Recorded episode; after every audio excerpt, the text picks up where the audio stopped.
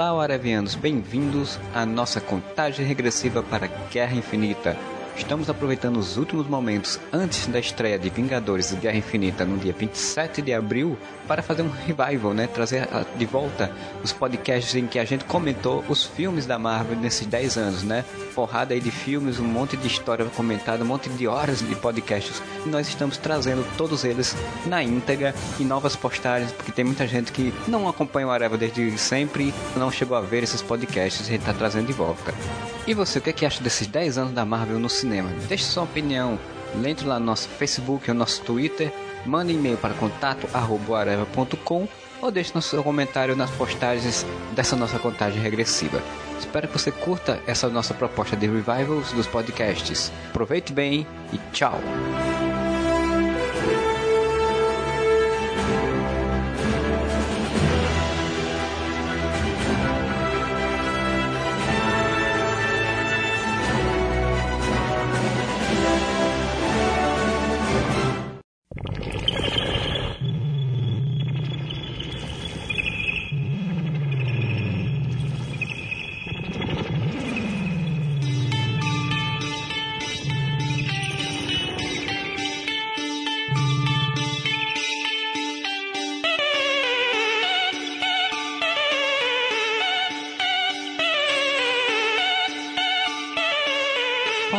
Podcast Forever começando, minha gente, e hoje vamos falar sobre o filme do Homem-Aranha de Volta ao Lar, que é esse segundo reboot do personagem nos cinemas, ainda pelas mãos da Sony, mas agora com uma mãozinha, uma moldação ali, um molde da Marvel Studios. Meu nome é Marcelo Soares e para falar sobre isso comigo aqui está o seu Thiago Moura. E esse é um filme de Peter Parker. O senhor Duende Amarelo. Oh, o Aranha voltou! Legal que ele faz torcida baixinho, que é pra não acordar o filho. Exatamente, gente, estou aqui, camuflado.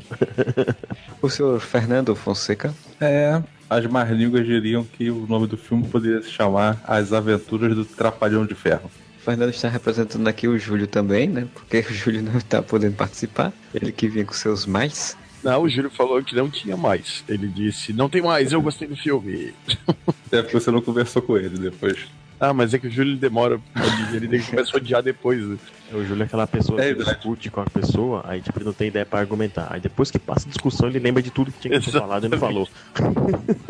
E aqui como convidado o senhor Modestinho, né? O irmão do Modeste, nosso velho Modeste Guerra. Opa, galera. É boa. E vai ter. Voa, Shazam.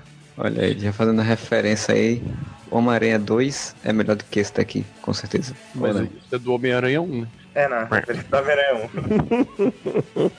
o que vale é a referência. O que vale é a referência. É, o que vale é o Sam Raimi, ele que vale. É, que eu digo Homem-Aranha 3, né? Meu Deus.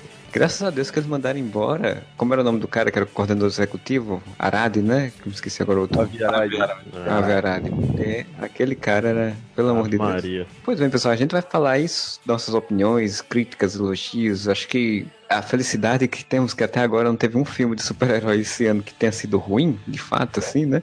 Então a gente pode falar que é mais um filme que foi legal, funcionou aí. A gente vai comentar um pouco sobre isso. E eu queria primeiramente que vocês, cada um aí dissesse, assim, de forma o que, que ele achou do filme, se gostaram ou se não gostaram. Eu queria começar pelo Moura. Queria começar dizendo que não, não teve nenhum Batman vs Superman esse ano.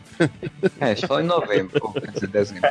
Mas continuando, pra quem não me segue no Facebook, siga lá, né? O que eu botei no Facebook é o que resume para mim. Para mim, é o Homem-Aranha que eu sempre quis ver. Eu não vou dizer que é o melhor filme do Homem-Aranha, tá? Porque Homem-Aranha 2 ainda, para mim, é um filme muito bom. Só que ele é o melhor Homem-Aranha que eu vi no cinema. O melhor Peter Parker barra Homem-Aranha. A melhor forma da representação do personagem para mim até hoje é essa do Tom Holland porque ele não é o nerd retardado que o Tobey Maguire fazia e ele não é o descoladinho Coldplay andando de skate que o Andrew Garfield fazia. Ele ficou na medida entre as duas coisas para mim, então Andrew Garfield é o melhor Homem-Aranha do cinema. O Andrew Garfield não, desculpa, Tom Holland. Existe agora o áudio que o Marcelo tem com você dizendo que o melhor Homem-Aranha de todos é o Andrew Garfield.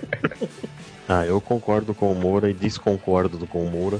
Eu concordo na parte que é o melhor Homem-Aranha já feito pro cinema. A representação é o melhor Parker. O moleque manda muito bem. Ele tem uma inocência natural, assim, atuando. É muito foda. Pra mim, é o melhor filme do, do Homem-Aranha já feito. É, eu não quis dizer que não é também. Eu tô dizendo que eu não vou afirmar não, isso. Você disse que foi, que não é, que é o segundo. Não, Você eu falei que que 2 tá ainda é muito bom. O que eu tô dizendo é que eu não vou afirmar que esse é o melhor, que pra mim ele e o Homem-Aranha 2 estão no mesmo nível de bom. Cara, não Mas- importa, nada que o Moura fale agora vai interessar. O melhor Homem-Aranha de todos é o Andrew Garfield. Ele tem que colocar isso na edição o tempo inteiro. Andrew Garfield é o melhor Homem-Aranha do cinema. Do cinema. É o melhor Andrew Garfield do cinema. Homem-Aranha é o melhor Faustão Pentelho. do cinema. Andrew Garfield é o melhor Homem-Aranha do cinema.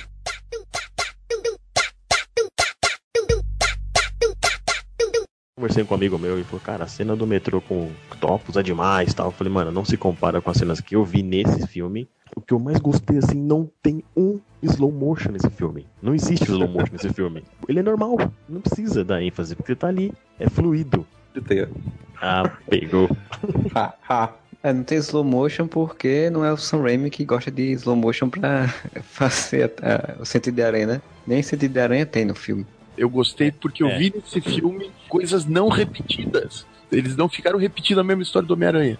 Eu gostei do filme. Eu realmente gostei. Tem pontos que eu acho que ele foi melhor do que, do que em outros dos outros filmes que já tiveram. A personalidade do Peter ficou maneiro. Pode não ter 100% do melhor Peter de todos os tempos, mas assim, é, é muito melhor do que o Peter retardado. O Girafa Aranha eu tô desconsiderando, é é só o Moura que é fã mesmo. Beleza, O Modeste acontece. não tá aqui hoje, né? Eu sou a vítima dos ataques do Fernando. Você, foi Você, promovido. você ganhou o prêmio de bullying da rodada. Então, assim, é, é bom. A parte do Peter é muito legal. Agora, o meu problema com o filme é a parte do Tony Stark. Aí a gente ainda pode discutir mais à frente, assim, toda aquela parte do, do Trapalhão de Ferro lá. Cara, ter a, uma voz falando com ele, aquilo me irritou, assim, tipo, me incomodou. Eu achei tão exagerado e tão desnecessário. Essa foi a parte que me matou, assim, no filme. Eu achei o filme bom, concordo com, com a maioria das opiniões que foram faladas aí anteriormente, né? Só que o Homem-Aranha é meu super-herói favorito, né? O primeiro filme que assisti no cinema foi o Homem-Aranha do Sam Raimi, 15 anos atrás. Ah, Não faça a gente se sentir velho. Alguns É, anos. não, não, só segue, só segue. Na minha cabeça faz dois anos que isso aconteceu. E toda vez que aparece o Homem-Aranha, não somente no cinema, mas em qualquer mídia, sinto essa coisa nostálgica por ser meu herói- super-herói favorito e por ter todos esses acontecimentos que, que se relacionam a mim. Só que esse filme, por- o porquê eu acho que eu cresci, sei lá, eu não me identifiquei com o Peter Parker do filme. Não tô dizendo que ele não é fiel aos quadrinhos, né? Ele é fiel aos quadrinhos mais Ultimate, né, e tal identifiquei muito mais hoje em dia com o Homem-Aranha do Sam Raimi, Peter Parker do Sam Raimi, do que com o Peter Parker do Homecoming. Filme muito bom. Ele é um Homem-Aranha moderno, ele é um Homem-Aranha para essa geração, né? Só que ele não traz esse sentimento de nostalgia para as pessoas que assistiram ou que têm esse, essa carga anterior com o Homem-Aranha. Apesar de ter todos os fatores dos quadrinhos que favoreçam a isso. É, eu curti bastante o filme, achei o filme bem divertido, né? Tem uma construção de Peter Parker, concordo com o Moura, é o melhor Peter Parker do cinema, tem uma construção muito boa do personagem. O problema dele, pra mim, é que ele é um filme Marvel Way. Então, como ele é um filme Marvel Way, ele tem uma superficialidade de certas coisas que me incomodam, que o filme de Sam Raimi não tinha porque era uma outra pegada. No geral, no Frigir dos Ovos, eu acho ele um filme ali pau a pau com Homem-Aranha 2. Eu acho o Homem-Aranha 2 melhor do que esse filme, mas é um filme pau a pau com Homem-Aranha 2 em termos de construção, de história, de desenvolvimento, de- desenvolve bem a história. E tem uns pormenores que a gente vai discutindo, mas né, no, no, no Frigir dos Ovos eu acho um filme bem redondinho, bem legal. Falar uma coisa só que eu, eu sei que o Moura vai ficar irritado, que é, pra mim é um filme, um bom filme esquecível da Marvel. Então, eu tava pensando sobre isso quando você falou do esquecível mais cedo, que a gente tava debatendo sobre a cena do trem do Homem-Aranha 2, mas daí eu me lembrei de um detalhe. A única coisa que eu lembro de Homem-Aranha 2 é a cena do trem. Eu não lembro por que, que o Dr. Octopus quer atacar o Homem-Aranha. E eu tô isso que eu tô dizendo, que pra mim o Homem-Aranha 2 é um Mano. filme ótimo. Ele tá entre os melhores filmes de super-herói que eu já vi. Só que eu não lembro, sabe? Como você não lembra de O Poder do Sol na palma das minhas mãos? Pois é. Cara, eu vou falar sobre o Homem-Aranha 2, já que você tá tocando no assunto, porque me incomodou tanto esse filme. Eu concordo com o Moura que a cena mais marcante do filme todo não é ele destruindo a máquina do Octopus, não é ele com a Mary Jane. É aquela cena ótima de ação dele com, no, no metrô, porradaria com o Octopus. É uma cena clássica, é uma cena de gibi aquilo. É muito bem feita. Mas não faz sentido. Quando ele perde os poderes, o Octopus joga um carro em cima dele. Mas daí volta os poderes. Tudo bem, mas calma. Ele joga um carro em cima do cara pra procurar o Homem-Aranha. Ah, isso não faz o menor sentido, né? Tipo, não, mano, não. Ele joga um carro em você, se você escapar, você vai achar o Homem-Aranha pra mim. Não, calma aí, gente. não é assim que faz. Esse 2, ele ficou marcado porque o Homem-Aranha realmente ele briga mais, ele é mais porradeiro do que no primeiro filme contra o Duende. Então tem algumas cenas boas de ação nesse segundo filme, mas é só pra mim, tá? Eu não acho esse 2 melhor que esse que saiu agora. Eu, eu É, acho, eu acho é, que a o- cena. Levanta a mão o que, que você fala. Vai embora. Eu acho que essa cena do Homem-Aranha 2, em específico, a do trem, e que foi, de certa forma, repetida no Homecoming, ela define o que, que é o Homem-Aranha, né? O, o personagem em si. Por isso que ela fica tanto na nossa cabeça, né? É ele colocando a proteção de terceiros em primeiro lugar, sempre, né? Por isso que o enredo do filme inteiro acaba ficando segundo plano. Primeira coisa que vem é sempre essa cena do trem, né? Na nossa cabeça. Eu acho uma bosta quando ele perde a máscara no trem, todo mundo vê a cara dele, as pessoas falam, não, bota a máscara nele de novo. Você não ia ter o filho da Concordo. na foto e postar no Orkut na mesma hora, né? Total. E aí, vamos lembrar que a gente tá falando de 2000 e pique, então era Orkut. né? O Flogão ia postar. CN. Eu acho que esse daí é um dos problemas desse filme novo. Eu, particularmente, senti falta de ter uma cena pra você lembrar. Que assim, a cena mais próxima de memorável que o filme tem é justamente a cena que é parecida, que é a cena do barco, mas a cena do barco ele tem um problema sério. Fato que você já tinha sido entregue antes. Cagada feita, cara. A gente Exato. cantou Então, essa assim, pedra, né? Na, na, É, tá então, assim, aquela cena poderia ter um impacto, poderia ser a cena memorável do filme, mas pra mim não foi, porque como eu já sabia de tudo que ia acontecer nela antes, então eu já assisti ela assim, tipo, ah, legal, tô, tô vendo aqui, daqui a pouco vai aparecer o Homem de Ferro e vai peraí. resolver tudo, ó. Mas pera aí, mas o erro não é do filme. Isso é Dúvida. erro de estratégia. Exatamente. Exatamente. O filme não é, o filme não errou por causa disso.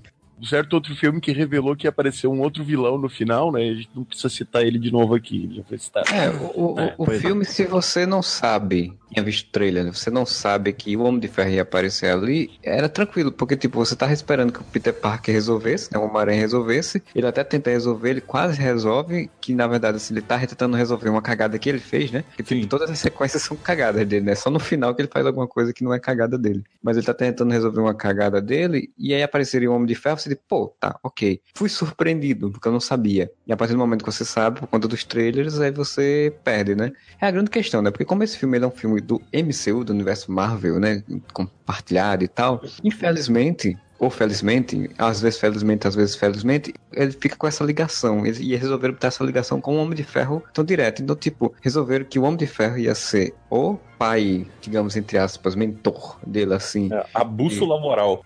Eu discordo completamente, cara. Pra mim, o Tony ele não é a bússola moral do. Não, eu, eu acho que no final ele não se torna, não se torna, mas assim, era o que eles tentaram mostrar que o Tony tava tentando ser, Isso. e aí, tipo, por isso ele aparece algumas vezes. O meu medo é que a gente fosse ter a dupla dinâmica, Homem de Ferro e Homem-Aranha. Isso não aconteceu. É isso que era o meu maior medo, sabe? Que a gente fosse ficar vendo o Tony Stark resolvendo as coisas o tempo todo e o Homem-Aranha ajudando. Ou o Homem-Aranha precisando da ajuda dele em todas as situações. Pra mim, isso é felizmente, porque nos filmes do. Comparações de novo, né? Mas quando você tem o Homem-Aranha como o único herói de um universo, que é no caso de todos os outros filmes dele, você tem que colocar o Homem-Aranha como o grande super-herói. E pra mim, eu não vejo o Homem-Aranha como o grande super-herói no estilo Superman, cara que vai lá e, e vai, sei lá, mover um planeta pra salvar, Ah, sim, pra voar ao redor da Terra. Gosto do Homem-Aranha, o amigão da vizinhança, o cara que tá resolvendo o problema do bairro, o cara que tá prendendo o ladrão de bicicleta. O cara que tá informando a senhorinha onde fica alguma Essa coisa. cena, pra mim, essas cenas são sensacionais. Isso é o Homem-Aranha. E lógico, eventualmente vai aparecer um troço grande que ele vai ter que se virar e se fuder pra resolver. Ele não resolve, pelo menos não é, é como eu gosto de ver ele, ele resolvendo coisas cósmicas. Isso fica pros Vingadores. Cara, apareceu aquele maluco com um tentáculo ali, ele vai explodir a universidade, ele tem que se fuder pra impedir.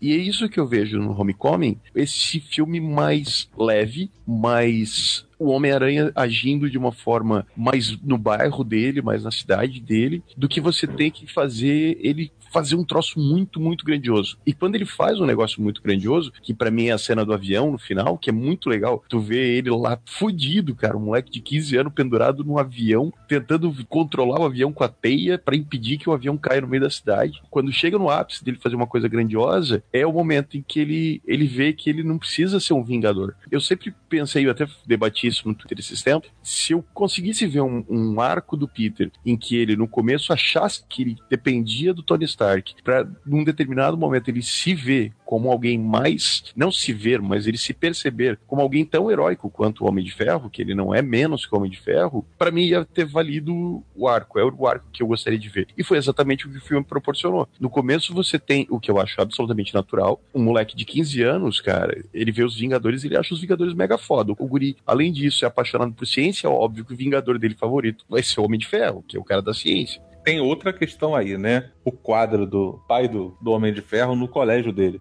Isso foi construído no, no, no MCU, né? A família Stark são, sei lá, o Steve Jobs desse universo, né? Eles são os grandes inovadores tecnológicos. E isso então, deixa natural essa relação do Peter com o Tony, deixa natural no começo ele ser fãzinho do Tony Stark, e com o passar do tempo ele perceber que ele não precisa daquilo. Não, e o bacana, assim, que na, a Marvel já soltou comunicado falando que aquele molequinho que o Tony Stark salva no segundo filme dele é o Peter. A retcon é foda, né?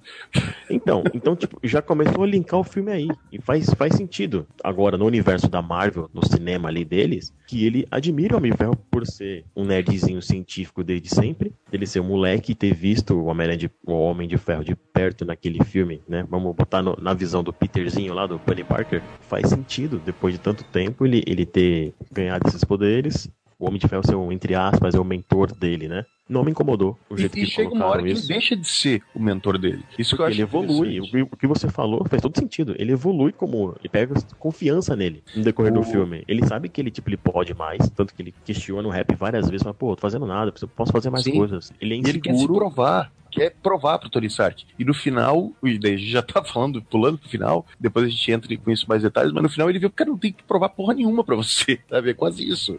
Só uma coisa que eu acho bacana, voltando naquele filme que você gostou, daquele ator de girafão. é, não, eu quero só fazer um parênteses aqui, porque o Moura tocou num ponto bacana que eu também concordo, sobre o que é o Homem-Aranha pra gente, assim eu, como modestinho, também eu sou fã, cresci com o Homem-Aranha desenhado na, na porta do meu armário. Tem até hoje esse desenho. Eu impedi o armário de ser jogado fora da minha família porque eu arrancar a porta. e tá comigo até hoje esse armário. É aquela cena que o Peter, do Andrew Garfield, ele conserta o catavento do moleque num beco sem saída ali. Conserta o catavento e fala, pô, você que fez? Aquilo é Homem-Aranha. Uhum e dá moral pro molequinho, tipo, meu, vai lá, constrói outro, sei o que, isso que lá. E ele depois contra o Rino no final, que ele vai lá também com o molequinho, fala, pô, daqui eu assumo, tudo bem, você foi valente, Homem-Aranha ganhou comigo agora. Aquilo é Homem-Aranha. Como nesse filme agora também, ele teve trocentos momentos de Homem-Aranha. Eu achei muito, muito fanservice pra mim, que sou fã desde sempre, daí veio o meu apelido até do, do blog, por eu ser fã do Aranha. Quando eu vi ele no cinema, que eu mais gostei assim do Tom Holland como, como o Peter é as cagadas que ele faz tentando aprender a ser um herói, a ser um homem de ferro. Porque ele falou, eu quero ser que nem você. Ele se nos, nos Vingadores, no, no, Homem de Ferro. É aquela tecnologia toda que o, que o Fernando ficou incomodado. Eu vou defender num ponto aqui depois do podcast o porquê que não fiquei puto e porque para mim faz sentido ser daquele jeito que foi. Só pra dar uma informação que depois o Kevin Feige ele desmentiu essa coisa do Homem-Aranha do Homem de Ferro 2 de que seria o garotinho, mas já foi, né? Tipo, ele falou, já ficou na cabeça de todo mundo. Vai ser o garotinho para sempre agora, o Peter Parker. Ah, mas não estraga nada, você também. Você desmentindo toda hora também? E eu concordo que esse filme do Homem-Aranha, ele é muito o Homem-Aranha do. Tipo, até eu vi alguém falando do Steve Dicto, aquela coisa bem Homem-Aranha da vizinhança e tal e tudo. Isso para mim consertou bem. Agora, a coisa que eu, que eu falei do Homem de Ferro é porque assim, primeira vez que ele aparece não como não dentro da armadura, para mim aquilo me incomodou, porque quando o Homem-Aranha caiu, eu, pensei, não, ele agora vai sair e vai ficar tipo todo triste, porque, enfim, ele não conseguiu resolver a questão. E aí vem o, o Homem de Ferro salva ele, e ainda vem dar sermão no cara. Eu digo, porra, isso não precisava, isso podia ser pra depois. Já, já ia ter uma cena disso. Então, aquilo ali me incomodou, mas a segunda aparição dele não me incomoda e a última aparição também não me incomoda. Mas isso aí e o Rap Hogan aparecer direto, assim, ele tentando falar com ele, também me incomodou um pouco. Talvez tenha ficado exagerado, eu não achei, mas talvez tenha. Mas eu fico imaginando, cara, sabe, um estagiário numa empresa que tá louco para entrar e você tem o carinha ali que vai te, chamar ou não, e tu fica ligando, ô, oh, tudo bom? E aí, abriu aquela vaga, não sei o quê. Foi mais ou menos isso que foi feito. Se foi exagerado, se não foi, eu não achei, mas pode ter sido exagerado para algumas pessoas. Exatamente porque a gente já tá. Isso é um fato. Eu, eu acho que boa parte do público já tá meio saturado de Homem de Ferro. Porque apesar do Robert Downey Jr. ser ótimo, você vê o Robert Downey Jr. sendo o Tony Stark o tempo todo, sabe? Meio que satura um pouco. Mas eu acho que aqui nesse filme, eu acho que funcionou pro que a história estava propondo. Mas, galera, assim, ó, olhando nesse universo, eu concordo com o Marcelo que, puta, apareceu, que lá, mas para mim o Downey Jr. não roubou o filme em momento algum. Essa cena que você falou que ele salvou o primeira, a primeira aparição da armadura dele, né? Que ele tá controlando remotamente lá da puta que pariu, lá da Índia, sei lá. Ele salva o Peter. Porra, vamos entrar na cabeça do Stark. Ele convocou o moleque no filme passado pra ir pra Alemanha. Inclusive, o vídeo, começando do vídeo das filmagens, do ponto de vista dele é muito foda, né, cara? Filmando tudo. Ah, que essa contando. cena é sensacional.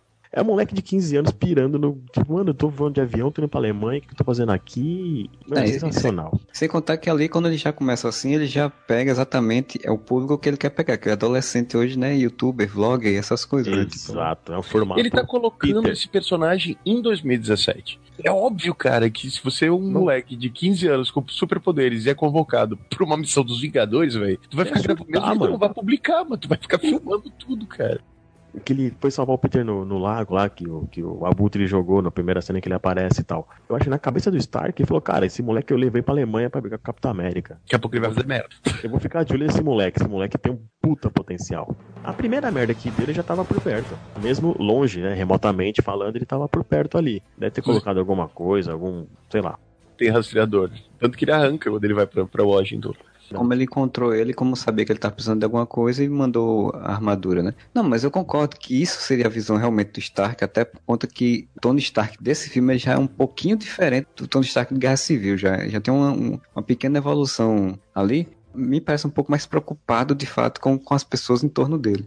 Concordo. O, que eu tô falando não é o Tony Stark fazer isso. Tô falando a cena em si, para mim, me incomodou. Eu não senti a necessidade da armadura e do Tony aparecer e salvar ele naquele momento já ia ter uma cena assim na frente, então achei meio repetitivo. Mas assim, é uma, uma birra minha, né? Eu acho, eu acho que essa cena serviu mais especificamente para deixar claro que o Tony tava de olho, tá ligado? Que o Tony tava Não. rastreando ele, digamos assim. Talvez tenha sido essa a função Não, específica. Mas ali, assim, é, é, tipo quando um filho. Sabe? O Fernando vai concordar comigo agora. Sabe quando um filho erra, se corrige na hora? Que o Marcelo quis dizer que essa cena ia acontecer já mais pra frente, né, Marcelo? E, e, ela foi repetida, digamos assim. Mas a primeira, a minha visão, é simplesmente para deixar claro: ah, o Homem de Ferro está vigiando todos os passos dele. Mas isso não me incomoda, porque. Cara, não, para mim também não, mas. Cagada no filme, isso tinha que ser repetir o filme inteiro. Cara, falei para você na, na, vez passada. E aconteceu de novo, cara, te falei na outra vez. Ia repetir o filme todo, assim, foi só duas.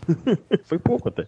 Mas isso nem é coisa do, do, dele ser adolescente, sim de ser o Peter Parker. Peter Parker é, no, no, tanto nos quadrinhos quanto no, no, É o sinônimo de fazer besteira, né? É o sinônimo de, putz, fiz a cagada, deixa eu consertar aqui. A É gente da gente teve nenhum cara para falar, ó, oh, você tá fazendo besteira, você tá fazendo cagada. E agora no filme, eles atualizaram o Peter Parker de todas as formas. Eles meio que tiraram o sentido aranha, né, dele, colocaram essa parte mais tecnológica. Ele é um vlogger, né? Teoricamente é jornalista, né? Hoje em dia ele muito mais digital do que fotógrafo que tira fotos e manda pro jornal. Tem toda essa roupagem nova, que claro que também é para pegar o público adolescente, mas é também para deixar, como foi falado, para deixar o personagem em 2017, deixar o personagem completamente atualizado. E para deixar esse personagem completamente atualizado, eu achei que foi a escolha quase perfeita de ser o Tony Stark, ser o cara que ó, vai aí, todo o caminho vai, entendeu? Aprenda com os, com os seus erros. Tony Stark sendo, não a bússola moral, né? Mas o, o sensei, Supervisor de estágio. isso meio que acontece, né? Porque ele, ele faz o estágio lá e daí tá, você quer ser um Vingador? A gente tem a salinha aqui preparada aqui pra você, a armadura nova aqui pra você, a armadura não, né? Roupa nova aí pra você. Então aí que tem uma coletiva de imprensa aqui na frente. Ah, não, o cara já desistiu do estágio, sabe? Tá legal? Não vou procurar outro estágio, vou continuar aqui na minha, recebendo meu, meu salário por hora, meus. Fazer mais network, quem sabe depois eu, eu me junto, né?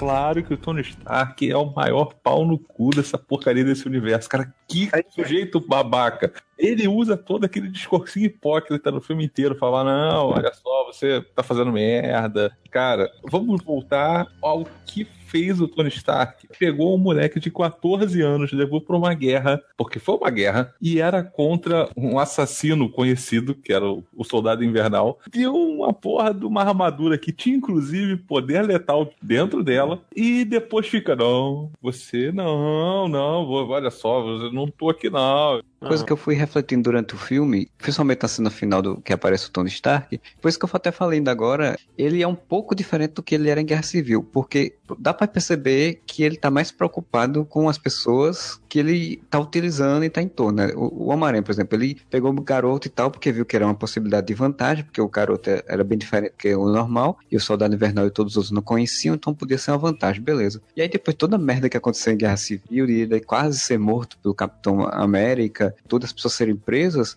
salientar que o Pepper Potts tinha deixado ele também, e agora a gente vê que eles estão juntos de novo, então deve ter tido uma mudança de personalidade dele para poder ela voltar com ele. Então ele tá mais preocupado, tanto que ele, na, na hora que ele tá dando sermão no Peter, ele faz, pô, tô parecendo meu pai, um velho, que tô falando a mesma coisa que meu pai falava para mim quando eu era adolescente. É isso que acontece com pais, né? Você cresce, você vira um pai, você começa a falar a mesma coisa que o seu pai falava para você. E aí eu entendo, eu entendo ele falar isso, apesar de saber que é uma hipocrisia, mas eu entendo. Guerra Civil, você vê que o, que o Tony tá totalmente desesperado, assim. Ele vê o moleque, é o que o Marcelo falou, ele vê uma vantagem, é uma carta na manga, que ninguém sabia. E o capitão também muda, ele joga sujo também, cara, no Guerra Civil. Ele é o, o soldado ultimate naquele filme lá. Então os dois estão fora do, da casinha ali, tanto o Steve quanto o Tony, cara. E é legal que, que ele fala, não, mas eu derrotei o Capitão América. Faz, mas vamos falar sério. Se o Steve quisesse te derrubar, vai dar um couro em tu. Pegou leve com você, fica quieto aí. Menos, menos.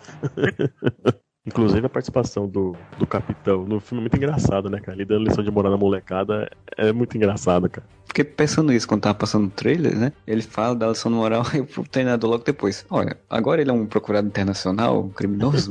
É um criminoso de guerra agora? É legal, porque tem continuidade, né, cara? Você lembra do que, que aconteceu no filme passado, porque pra ele ser um criminoso agora, né? A cronologia da Marvel é uma das grandes questões que estão falando agora por conta desse filme. Pelo menos em relação à Guerra Civil, parece que ele passa alguns meses depois, né? Uns 8, 6, 7, 8 meses depois. Não sei se passa tudo isso, não. Porque aquele bicho lá tá enterrado lá na, na frente lá do, da torre do, dos Vingadores, né? No comecinho do filme. Mas ali é, ali é um flashback, né? Foi ali, foi logo depois da, do Vingadores 1. Aí depois ele fala, oito anos depois começa o, o Homecoming. Passou um ano depois do, do Guerra Civil. Se o Peter Parker tinha 14 anos e agora ele tem 15, né? Então. Ele podia fazer aniversário um dia depois que acabou a Guerra Civil. Ai, puta que pariu. Vamos se colocar tanto detalhe assim, né?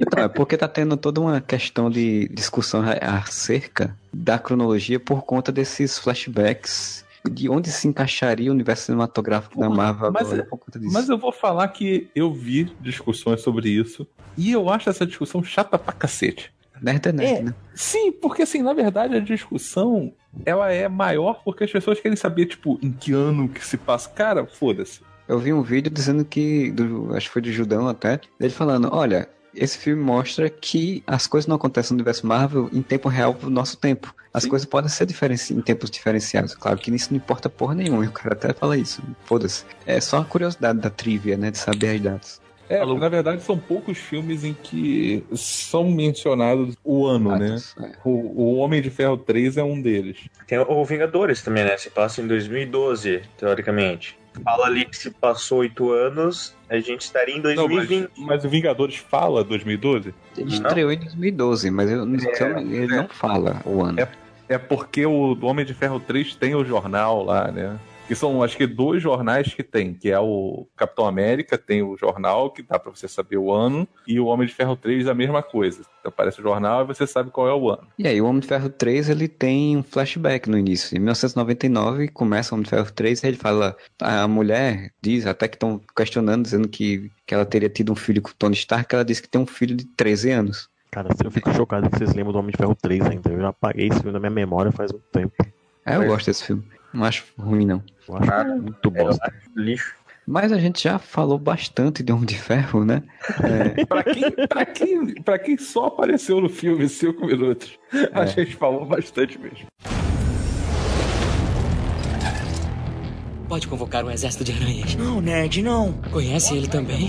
Roubei o escudo dele. Posso provar o traje?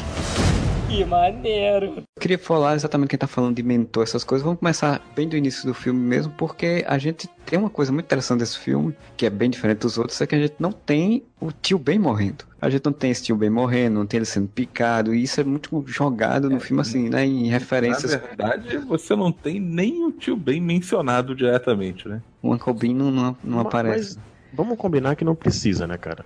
Todo mundo sabe que o tio do Homem-Aranha morre, né?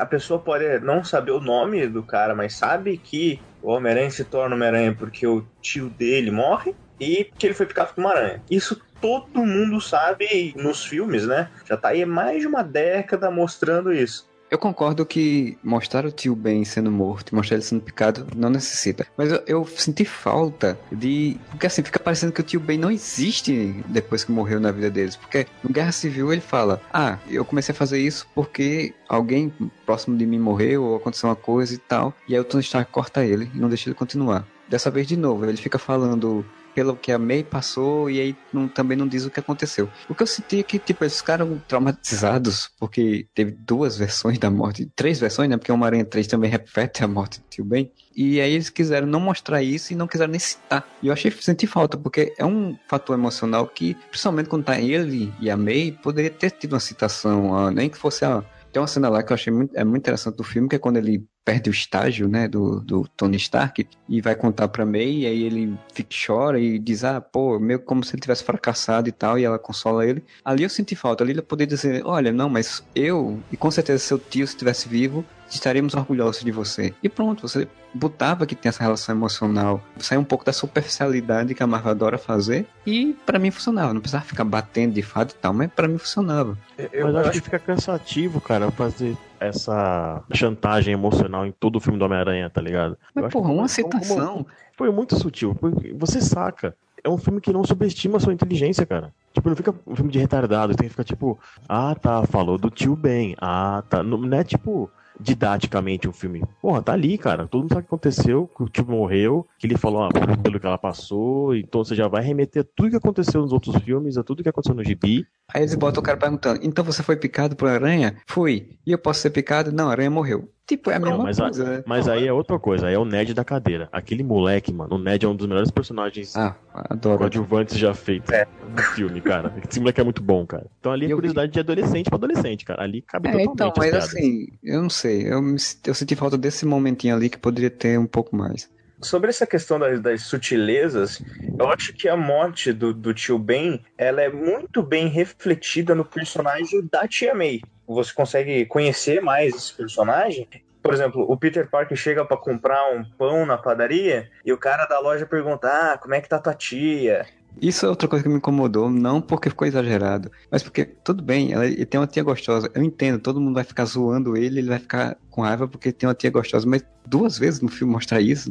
A questão da tia May, da- da- dela ser gostosa, dela ser uma, uma mulher bonita, mas e sim dela não saber lidar a, essas, a esse mundo dela tá solteira agora, sabe? Dela ser uma viúva. Eles vão no restaurante, acho que tailandês, né? E o cara serve um prato de cortesia, manda uma piscadinha. E ela não sabe o que fazer, sabe? Ela fica, putz, cara, será mesmo que ele tava me dando mole? Será que ele tá, tava dando em cima? A morte do, do tio Ben, ela, se, ela reflete diretamente na, na esposa dele, né? E eu acho que Mas- no Peter também, Modestinho, porque Uma galera falou, porra, mano, aí não tem o tio Ben, ele tá aprendendo com o, o Tony Stark, que com grandes poderes vem grandes responsabilidades. Não, cara, ele falou isso pro Homem de Ferro em Guerra Civil. Ele disse, cara, se acontece uma coisa ruim e eu não impeço, tendo os poderes que eu tenho, a culpa é minha. Isso quer dizer, com grandes poderes vem grandes responsabilidades. Ele já aprendeu isso. Ele já se sente responsável. Por isso que ele fica tentando ajudar todo mundo o tempo todo. O que ele aprendeu nesse filme é maturidade. A ser um super-herói. Ele É ter aprendeu. paciência. E ter paciência, mas a responsabilidade, o lance de tipo, eu sou responsável por ajudar as pessoas porque eu tenho, eu posso fazer isso,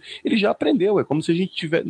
É como se tivesse um prólogo desse filme que o tio Ben morreu. A gente não precisa ficar revisitando. Concordo com o Marcelo que na cena em que ela fala, que ele fala, ah, por tudo que ela passou, ele podia ter dito, por tudo que ela passou desde a morte do tio Ben. Pronto, sabe? Você citava É, ali sim, exato. É esse uma detalhezinho. frase a mais, eu concordo que, que ia ajudar bastante. Fazia o pessoal não reclamar da ausência de Tio Ben. Mas não ficar batendo na tecla Tio Ben de novo, puta que pariu, que coisa boa. Porque foram cinco filmes batendo em tecla de Tio Ben, cara. Filmes que você viu a morte do tio Ben, né?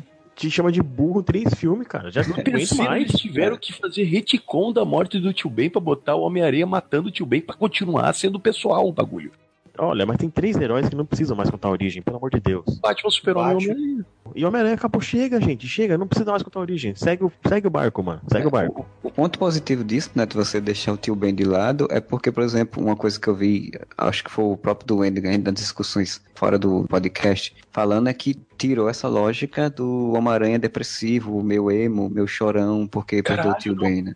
Sabe quando eu falei mais cedo aqui no podcast que é um filme leve, como o Homem-Aranha merece? Porque eu não aguento mais ver filme do Homem-Aranha que é um dramalhão. Lógico, dá pra ver que ele, ele e a May, eles são uma família que estão se reconstruindo, apesar disso não ficar explícito, não precisa ficar falando, nossa, estamos muito fodidos desde a morte do Ben. Não, estão se reconstruindo. Até em termos de proximidade, né? Como acho que o Modestin falou. Eles moram na mesma casa, ele chega e sai, ela chega e sai e eles não devem conversar, ter uma relação assim tão próxima quanto deveriam por conta disso. Tu vê que ela tá se adaptando a uma nova vida. Os dois estão se entendendo como uma família, mas isso não é levado pra um drama. Precisa ter uma cena do Peter chegar em casa e tá meio chorando agarrado numa foto do tio Ben. Sabe? Ó, ó, As contas pra pagar, em cima da mesa As vencida, pra- Nossa, olha só. drama. O fato da, da Tia May ser uma mulher de ali beirando os 50 anos faz muito mais sentido pra mim do que o Peter Parker ter uma tia que tem 95 anos, cara. E quantos anos tinha a mãe do Peter, então? Uma das coisas que eu acho que reclamaram, e eu acho interessante, é que não tem essa coisa toda do, do dinheiro, nessa angústia do dinheiro que tinha também nos outros filmes. Eles são aquela, aquele pessoal que tá passando perrengue. Eles moram num apartamento meio fudido, num bairro meio zoado. Mas não fica aquele drama, oh meu Deus, ele não tem grana pra pagar as contas. Ele é um filme leve. Comparando com outras coisas, além disso, vamos botar nos dois filmes que a gente viu do Homem-Aranha. Cara, a Mary Jane é um porre, né? Convenhamos lá no. no, no Ah, filme. sim.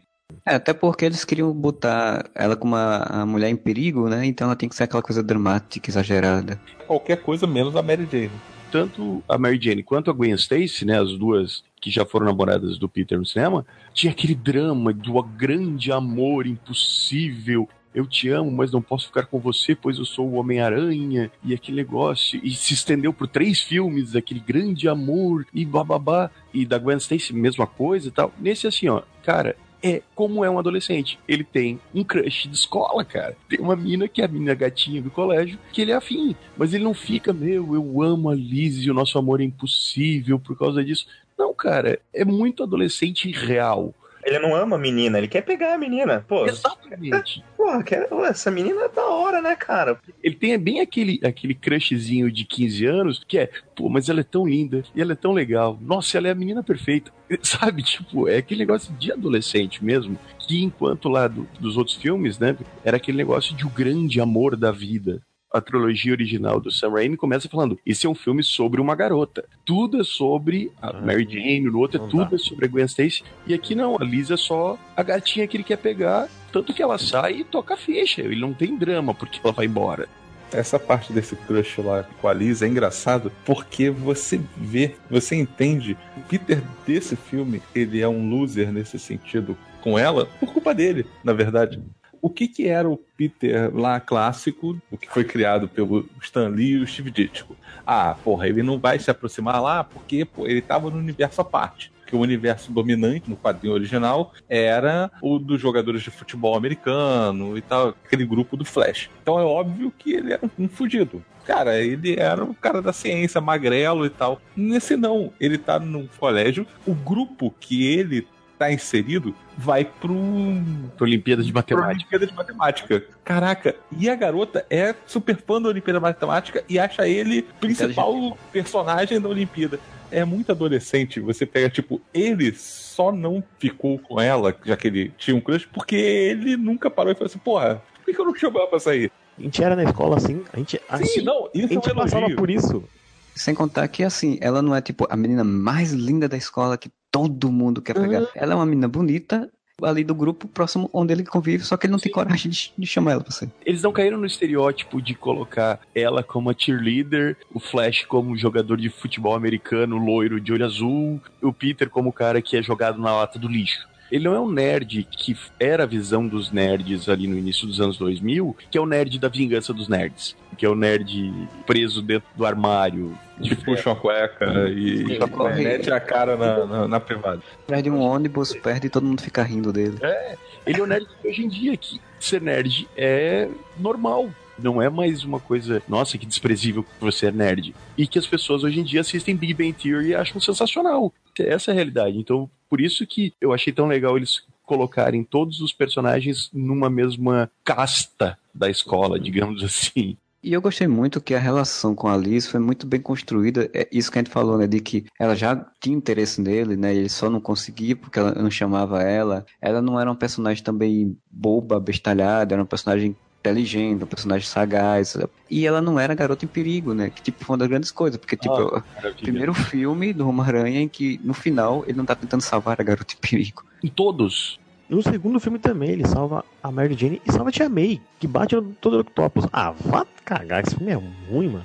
No terceiro ele salva a Gwen Stacy, a Mary Jane, né? E nos dois do espetacular Homem-Aranha, ele salva a Gwen Stacy duas vezes. No segundo, ele falha miseravelmente. Ele falha um pouquinho, né? E tem referências bastante nesse filme, hein? De todos os que passaram. Inclusive da cena que ele salva a Liz no elevador. É uma homenagenzinha, a homenagem da cena do beijo, que a Karen fala, beija ela. Ele não beija a menina no filme, cara. Isso é muito Não, é, legal. fan- Botaram no trailer e aí não botaram no filme, eu acho que foi uma decisão inteligente. é aquela decepção adolescente, cara. É uma decisão que. Não sei se é uma decisão racional da Marvel, se isso foi decidido, ou se foi só coincidência. Mas fora Homem de Ferro 1, salvo engano, não tem dama em perigo nos filmes da Marvel. Não tem o sequestro da mocinha no ato final. A Homem de Thor. Ferro 3 tem, mas ele muda no finalzinho, assim. Tem, ao contrário, porque no final é ela que salva ele, né? É, no final ela ganha poderes e salva ele. E, e Thor, né? Thor também. Ah, é, Thor tem a Jane Foster, é verdade. Hulk também, né? Hulk acho que tem também. Ah, não. Hulk ele tá enfrentando Abominável. Os dois primeiros Thor são um caso à parte, uma curva fora da Marvel. E tem Jane Foster, um dama em perigo, verdade, mocinha em perigo. Os filmes da Marvel em si, caso tenha isso, o principal fator não é a donzela em perigo, e sim você criar e fazer todo esse paralelo com os outros filmes, crescer ainda mais o personagem do filme. Homem-Aranha, ele tem esse fator, né? Porque nos quadrinhos ele tem inúmeras namoradas e todas elas têm esse fator de perigo. Porque afinal de contas ele tem aquele dilema que se os vilões descobrirem que ele é o Peter Parker, vão atacar a família e vão deixar ele em perigo. Todas as situações que envolvem mulher nos quadrinhos é a donzela em perigo, no caso do Homem-Aranha. Mas nesse filme ele dá aquela faísca, mas não engatilha, sabe? No filme do Sam Raimi, o primeiro, o, a, o Duende Verde descobre e fica aquela coisa toda, metade do filme, né? Tipo, ah, eu sei quem você Metade do filme perseguindo. é. Eu assisti o filme duas vezes. Na primeira vez que eu vi essa fórmula de o pai do meu amigo é meu inimigo, me incomoda demais. Eu nunca gostei disso. Salvo o Duende, que originalmente já foi feito assim, do Norman ser o, o vilão, o Harry, né, ser o, o amigo do, do Parker. Quando eu vi que o Abutre era o pai da Liz, eu já fiquei tipo, puta, mano, não. De cara. novo. Isso foi um ponto negativo pra mim no filme. A primeira vez que eu vi o filme, foi um silêncio total, assim, de reação na plateia, sabe? E hoje, quando eu fui ver pela segunda vez nessa cena, o cinema inteiro fez um. Nossa! É um clichê, é um clichê. Só que, sabe aquela, aquela velha história de quando você usa um clichê bem usado, ele fica bom? Eu não conseguia antecipar em momento algum que isso ia acontecer. Então Mas você porque- tem um plot twist que você não tá esperando. Eu tive duas reações distintas, que eu tô falando da mesma cena. Foi muito Sim. foda pra mim isso, porque a primeira vez que eu imagino que ninguém assistiu porque foi, era uma estreia, não rolou isso. Todo mundo ficou, tipo, absurdo, assim, ninguém falou nada, tá ligado? Internamente eu falei, precisava ser o pai da Liz, né? Que até então nu- nunca teve ligação com a Liz, com a Butter, mas enfim. Naquele universo ali, coube que fosse assim. Mas me incomodou porque a fórmula me incomoda, não o jeito que colocaram na cena, no filme. Tão surpreso que não me incomodou. Isso que eu, que eu fiquei de cara. Assim. A questão das, das sutilezas que a gente tá falando. Ele cita no início, ah, eu tenho família, eu tenho mulher e tenho filha. Eu preciso desse dinheiro. O pessoal tira ele do trabalho dele lá no início do filme. Depois, o cara que vai chantagear ele diz: Você gostaria que a sua mulher soubesse? Aí ele não cita a filha dele. Pra gente esquecer que ele tinha uma filha. Assim, tipo, ah, falou isso no início do filme, a gente já esqueceu que ele pudesse ter uma filha. Você lembra que ele tem uma mulher. Quando viesse o plot twist, você se assustasse. Eu mesmo também, eu não, não, não previ. E quando vi que era o pai, eu digo, porra. Porque assim, eu achei que ia ser uma cena bem comédia, né? Tipo, ele chegando, pegando a Liz e aquela coisa tal, e levar ela pra o baile, e aí no baile ele vê que tem uma coisa da Buta e ia ter que ficar com ela ou, ir embora pra salvar, né? Aproveitaram isso pra criar esse plot twist, pra criar uma tensão que foi uma das cenas mais legais do filme também. Exatamente, o que eu ia dizer. Pra mim, as cenas mais memoráveis do filme exatamente não são as de ação. A conversa deles na cozinha e depois no carro é muito tensa, cara. Tu fica tenso realmente, porque tu não sabe o que, que vai acontecer, tu não sabe qual vai ser o, o Ao final daquilo tempo- e não ficou caricata. Né, e como a gente tá acostumado com os filmes do Homem-Aranha com aquela coisa exagerada, a gente fica pensando, porra, agora ele vai segurar o menino, vai fazer alguma coisa porque ele é o vilão, né? Entrar um botão do carro, vai sair o uniforme nele, né? Eles vão começar a lutar no, no carro, assim. E não, cara, a cena só é tensa e muito bem dirigida. E Michael Keaton dando um show de atuação que, Porra, cara, o né? Michael Keaton voltou pra provar que é um ator foda, né? Não, o bicho, na hora que ela vai falando as informações, ele vai mudando a expressão do rosto para uma expressão maligna e aí dá luz verde, né, na cara dele, assim. Porra, muito legal aquela cena. Quando ela começa a falar as coisas e as- no cinema o pessoal começou a perceber que ele tava anotando, tu escutava as pessoas do cinema falando: cala a boca, cala a boca. Não, aliás, essa daí foi uma das três citações do filme praticamente ao Batman, né? Porque o, o Abutre é o melhor detetive do mundo. Em cinco minutos ali, a, a, a filha dele falando, ele liga todos os pontos. A voz dele já entregou, né? Ele já se ligou pela voz. A Liz entrega que ele ficou ausente lá no, na Olimpíada de Matemática. Na festa ele foi sumiu. Aí ele falou, mano, peraí. Não, e ele já tava estranhando a reação do Peter na cozinha, que o Peter tava olhando pra ele com medo. Por isso que eu acho essa cena bem construída, porque no começo ele vai achando que o Peter tá nervoso só porque tô com medo do pai da guria que eu vou levar pro baile. Mas a expressão do Tom Holland é tão de tão pavor. Por que esse moleque tá com tanto medo de mim? E depois ele vai juntando e o lance da voz, porque, cara, a voz que o Tom Holland faz no filme é muito de adolescente, né? O tio do Miles- Morales até fala isso, né? Tipo, porra, cara, eu já vi sua voz. Você é uma menina? Não, ele fala, eu sei que você é uma menina. Eu não sou menina. É aquela voz de interrogatório. Que eu rachei de rir, mano. Aquilo ali foi sensacional. Essas três cenas, né, que são uma, uma ligada à outra, que é a do Peter Parker chegando na casa da Liz, a cena do carro e a cena da escola, ali, antes dele entrar na escola, elas são o fator decisivo pro Homem-Aranha voltar a ser o, Homem-Aranha, porque ele tinha dado um pause, né? É, ah, vamos voltar aqui pra minha Ah, é vidinha. Tomei o esporro do Tony Stark, perdi Roubaram meu uniforme. É. meu uniforme, eu não sou mais ninguém, eu não, não sou mais atrapalhão de, de É ferro. Fazendo comparativo com o Homem-Aranha 2, tem isso no Homem-Aranha 2, só que é de uma forma muito mais dramática, né? Que é tipo, ele deixa o uniforme no meio do, da- no, no lixo, aí ele bota o óculosinho cantando a musiquinha lá. Ele toca Raindrops Keep Falling on My Head. É a mesma coisinha, né? Ele começa a dar bem nas aulas, ele começa a conversar de voltar a se, a se aproximar da Mary Jane, porque eles mostram exatamente isso. Ele começa também a se dar bem nas aulas. aquela cara de retardado. Jornada do herói, né? Tipo, é esse momento que o herói desiste pra depois voltar, né?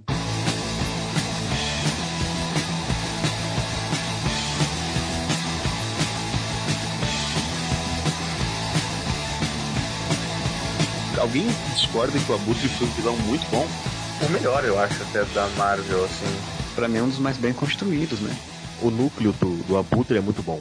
Segundo, ali. assim, é, Os dois shockers. tem, Porra, a, a morte do primeiro Shocker é muito boa. Gravitacional? Não, é aquela ali. Putz, Não, foi e eu mal. gostei muito dos caras ter colocado o Mendel, o Mendel Storm, né? Que é o, que é o consertador, criando os Sim. apetrechos do Abutre, tendo o Shocker ali, e também é um, é um núcleo de vilão muito série B da Marvel ali, tirando o Abutre, né? Que agora já tá no outro patamar. Mas eles colocaram esse time de vilões, assim, juntos, interagindo como uma gangue, né, cara? Ficou muito bom, bicho.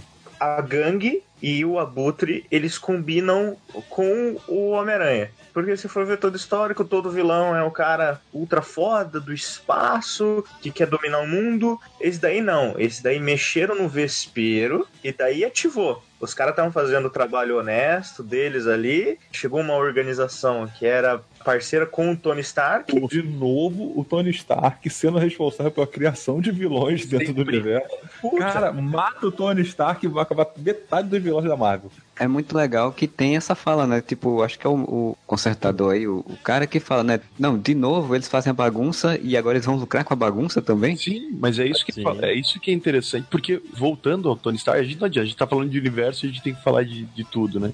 Uma coisa que eu acho muito legal é a evolução que todos os personagens têm dentro desse universo, né? De 2008 até agora. E ao mesmo tempo, as. Vou usar palavras difíceis. As idiosincrasias que esses personagens têm, que elas se mantêm. Então você vê, como o Marcelo falou, uma evolução do Tony Stark desse filme pro do Guerra Civil, que é uma evolução do Guerra de Ultron, que é uma evolução do Homem de Ferro 3 e assim vai. Só que tem um fator. O Tony Stark, ele é um homem de negócios, ele quer lucro, quer salvar o mundo também, mas ele é um bilionário que quer continuar ganhando dinheiro. E daí ele tem essa ideia sensacional. Cara, vou entrar em parceria aqui, montar uma empresa chamada Controle de Danos. Sempre que tiver merda, Sempre que eu fizer uma merda, eu tenho uma empresa pra limpar a minha merda. E além disso, eu recolho tudo que sobrar de, de, de tecnologia alienígena, dos vilões e tudo mais, que vai virar royalties da Stark. Então, mais uma vez, você tem o Tony agindo como Tony, por causa disso, gera uma merda. Sim, se você matar o Tony Stark, metade dos vilões desaparecem do universo Marvel. Inclusive, inclusive, uma das partes mais bacanas do filme é quando o Aranha fica preso naquele puta galpão lá de controle de qualidade. O que, que tem lá dentro? A cabeça de quem? do Ultron. Sensacional aquilo, cara. Joga fora a cabeça do outro, foda-se. Ele pega a cabeça do Ultron vai, vai pro lixo essa porra aqui. que bosta isso aqui. Se fosse um filme clássico do Homem-Aranha, ia ser assim, ó. Nossa, Tony Stark me fez perder os- o meu emprego. Uahaha, vou criar uma armadura e matar Tony Stark. Ele não quer matar, ou destruir a Stark Enterprise. Ele é assim, ó, cara, quer saber? Se vocês tiraram meu ganha-pão, vou arranjar outro. Que ele quer ganhar dinheiro. O ponto que o Moura tá tocando é a conversa que o Peter tem com o Abutre no final do filme, né? Sim, Com o uniforme tosco que ele chega na- no galpão abandonado lá, que gera uma das cenas mais épicas pra mim do filme. É referência do quadrinho também, né? Que tem uma capa. Aquela capa, é, aquela, aquela capa é, é- é uma das melhores histórias do Aranha, inclusive, pra mim. E é o que o Abutre fala, né? Ele vira assim, tipo, puta, Peter, sério, meu? Citando galera da alta sociedade que tudo que cai da mesa, o que é que a gente sobra pra gente e tal. E, migalhas, ele fala. e ele é um abutre, faz puta discurso também- foda, meu. Quando eles que anunciaram ele, anunciaram que ele tinha essa ligação com limpeza de coisa, eu disse, porra, melhor motivo que criaram para o nome de um personagem, né? Que Sensacional. Ele, ele pega os restos, ele pega os restos das batalhas, ele pega os restos do que o controle de danos recolhe. pega a carniça que o Abutre come, né? Exatamente. E essa conversa que ele tem com o Peter, que eu também concordo, é uma das cenas mais legais pra mim, é quando o Peter fica debaixo dos destroços. Ali você tem o drama que você não tem em boa parte do filme, e eu acho muito forte esse drama. É quando ele fala, ah, comendo as migalhas dos caras, não sei o quê. Só, Peter, nós somos as pessoas comuns, cara. Eles não estão preocupados, como diria Michael Jackson. Michael, eles não ligam pra gente. Foi o que eu pensei exatamente, cara. E ele é o Michael Keaton e eu digo, porra, é o Michael falando isso. Quando ele falou isso, eu fiquei muito imaginando que eu pensava, they don't, they don't really care about us. É tanto isso de fazer a coisa porque ele precisa fazer, não, não é porque ele é vilão, que ele dá uma oportunidade pro Peter não, não ir atrás dele. Quando o Peter vai lá, ele diz, ó, cara, pelo amor de Deus, eu tô deixando você vivo, não vem se meter nisso, não sei o que. Ele tenta fazer com que o cara não lute com ele. Sim, ele fala no carro, né? Cara, eu vou te dar uma chance. Olha só, é, toca a tua vida, faz a minha filha se divertir, mas não muito. E ele não é um vilão psicopata, hahaha, quero dominar o mundo, sabe? Quero o cubo cósmico para dominar o mundo. Ele só quer comprar um pão. Ele quer pagar os boletos. Basicamente, ele quer pagar a hipoteca. Não, e é legal você conversar no carro que ele fala pro Peter, né? Família é tudo. Sim. Não se mete na minha frente que eu vou te matar por causa Da minha família. Não atrapalha minha família, meu ganha-pão é esse. Se entrar no meio, eu vou te matar por esse motivo, só por isso. Não é porque eu te odeio. E outra coisa interessante é que não sei se vocês lembram que quando saiu o trailer a gente criticou muito o fato do Abutre descobrir a identidade do Aranha, isso tá contado no trailer, e falar, ah, eu vou matar todos que você ama. Primeira coisa que tu pensa vendo um trailer desse é que tu vai ter uma sequência do Abutre perseguindo Tia May, o Ned, Uhum. a Liz, porque até então você não sabia que a Liz era filha dele. Isso não tem, cara. A descoberta da identidade é só pra gente ter essa ligação entre os dois, mas não tem aquele lance, ah, como eu sei a sua identidade, agora você está fudido na minha mão. Não é pessoal o embate Não. entre eles. Não é o, o Abutre, quero matar o Homem-Aranha. Como ele fala, né? Puta, tamo aí há oito anos fazendo isso. Ficamos debaixo do radar, a FBI não descobriu, o SHIELD não descobriu, o Homem de Ferro não descobriu, o Vingadores não descobriu. Exatamente. Porra, vai vir esse filho da puta aí, do nada, incomodar, velho. Mata, se aparecer, mata. E o que eu queria falar da conversa dos dois antes do, né, na cena que o Peter vai com o uniforme tosco atrás dele, é que depois que ele fala, ah, eles não ligam pra gente, Michael, e tal, o Peter aprende uma lição disso, cara. Porque ele fala, cara, a gente é comum, a gente não é que nem esses caras, não é um bilionário de armadura. A gente não vai voar tão alto, né? Fica no chão. Por incrível que pareça, nesse momento o Abutre, entre aspas, se torna um mentor pro Peter, porque o- quando o Peter vai lá no final do filme e recusa a armadura do, do Aranha de Ferro, né, a referência ao Aranha de Ferro, e recusa ir na coletiva de imprensa, que pra mim é uma referência ao Guerra Civil dos Quadrinhos, né, que ele revela que é o Peter Parker pro mundo, ele recusa essas coisas exatamente porque nesse ponto o Abutre tá certo. Se eu me unir a esses caras, se eu me unir ao Tony Stark, eu vou parar de proteger as pessoas comuns, as pessoas iguais a mim. Eu vou proteger lá em cima. Aqui embaixo, as pessoas vão continuar se ferrando vão e vão continuar sofrendo os efeitos colaterais das ações desses caras. Então eu vou ficar aqui embaixo ajudando a vizinhança. Como já diziam os grandes gênios da música brasileira, aqui embaixo as leis são diferentes, né? Foi citado no podcast do, do Demolidor. Pois é, a mesma coisa. Aqui embaixo as leis são diferentes. E isso é tão interessante porque tem uma coisa também no Peter que é a coisa da arrogância. Tá com Stark e estágio e não sei o que, e ele acha que vai ser um vingador. Ele até disse pro Ned, o Ned disse, não, você tem que fazer aula de espanhol. Aí ele fala, não, eu sou um vingador, não preciso disso. Não preciso mais de escola. É a arrogância. E a mesma coisa acontece nessa luta com o Abutre, que ele, o Abutre joga, faz aquela referência ao Duende Verde, né, que ele joga o planador dele em cima do Peter, o Peter gira para o salto para trás e tudo, e ele começa a atacar, o cara faz, o que, que você tá fazendo? Você não tá me atacando, você não vai fazer isso. Ele fez, eu não, você queria. errou, ele. Você errou toda, seu tanso. É a arrogância dele, como se ele soubesse de tudo. E o cara faz, não, meu filho, eu não queria acertar você. Aí, tipo, joga ele no chão, né, derruba o negócio e deixa ele lá no chão pra ele aprender uma lição. E quando ele é soterrado, cara, que cena, velho. Ali tu vê o Tom foda. Holland interpretando um menino, uma criança Desesperado. desesperada, cara. Preso, que ele fica, cara, pelo amor de Deus, alguém me ajuda, alguém me tira daqui. O desespero que ele passa naquilo. O filme inteiro com muita piada, muito humor, e você tem essa cena que pra mim ela resume todo o drama da ideia do filme, que é você tem um adolescente superpoderoso. Você tem um adolescente medindo coisas que ele não ainda não tá preparado pra estar numa situação daquela. O cara derruba um prédio em cima dele e fala, porra, vou morrer. Sim, É. e o desespero é palpável, cara. É, Aham. tu dá vontade de chorar, assim, a hora que ele tá preso ali. Diz, cara, alguém tira o moleque dali, pelo amor de Deus. E é uma cena clássica nasce ali, né? Além daquele visual do prédio cair em cima dele ali, desabou e tal. É a capa da, da revista. A cena que ele olha pra poça d'água ali, tem metade da máscara, metade da cara dele. Outra cena de gibi. A gente cansou de ver o dele dividido. Com, com a máscara e gibi, ele em- perdido em pensamentos e tal. E é o que acontece, ele lembra da frase do Tony, se ele não for alguém sem uniforme, ele não é ninguém. Porra, força de aranha, força de aranha, né? Tipo, levanta isso aí, mano. cria um outro paralelo, né? Que eu acho, no, nas nossas discussões aí no Telegram, o Z, ele reclamou que, tipo, ah, o, Homem-Aranha nunca acerta as coisas, tipo, sempre tem alguém ajudando ele. E aí você entende que naquela cena exatamente é pra mostrar isso, tipo, nas outras duas vezes, o Homem de Ferro apareceu, ajudou ele e tudo bem. E aí agora ele ficou, alguém me ajuda, e não tinha alguém pra ajudar. Os gritos de desespero dele, cara, são muito Ah, foda. sensacional. Sensacional. A cena é absurdamente perfeita, cara. E a partir daí ele consegue resolver tudo sozinho, né? Confiança nele mesmo, né? Que leva que é o final que o Tony Stark fala pra ele e ele fala: Não, não, Não, quero, valeu. Preciso de você agora. tô, tô completo. Outra coisa que eu quero falar do Abutre é, cara, o visual, velho, ficou absurdo. Aquela cena Não em que- parecia o Leleco. Não parecia o Leleco. Fosse, cara, ia ser muito maneiro o Leleco tomando cerveja. Porra, Carminha! Lele. Eu não posso rir alto, porra. o visual é modernizado e ao mesmo tempo referencia exatamente o visual antigo, né? Porque aquele a jaquetinha que ele tá usando, que é Sim. uma jaqueta de aviador, assim como uma máscara de aviador, mas que referencia exatamente aquelas pluminhas que tem no visual original.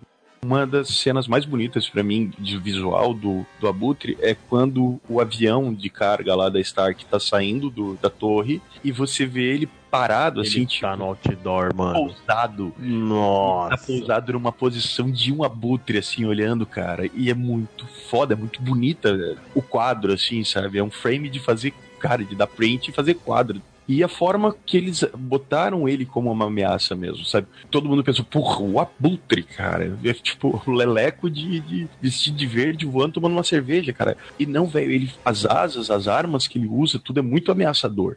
Eu achei ótimo que ele não tem um embate com o Homem de Ferro em cena nenhuma, isso era outra coisa que eu tinha medo, tá ligado? Que fosse enfrentar o Homem de Ferro em alguma cena.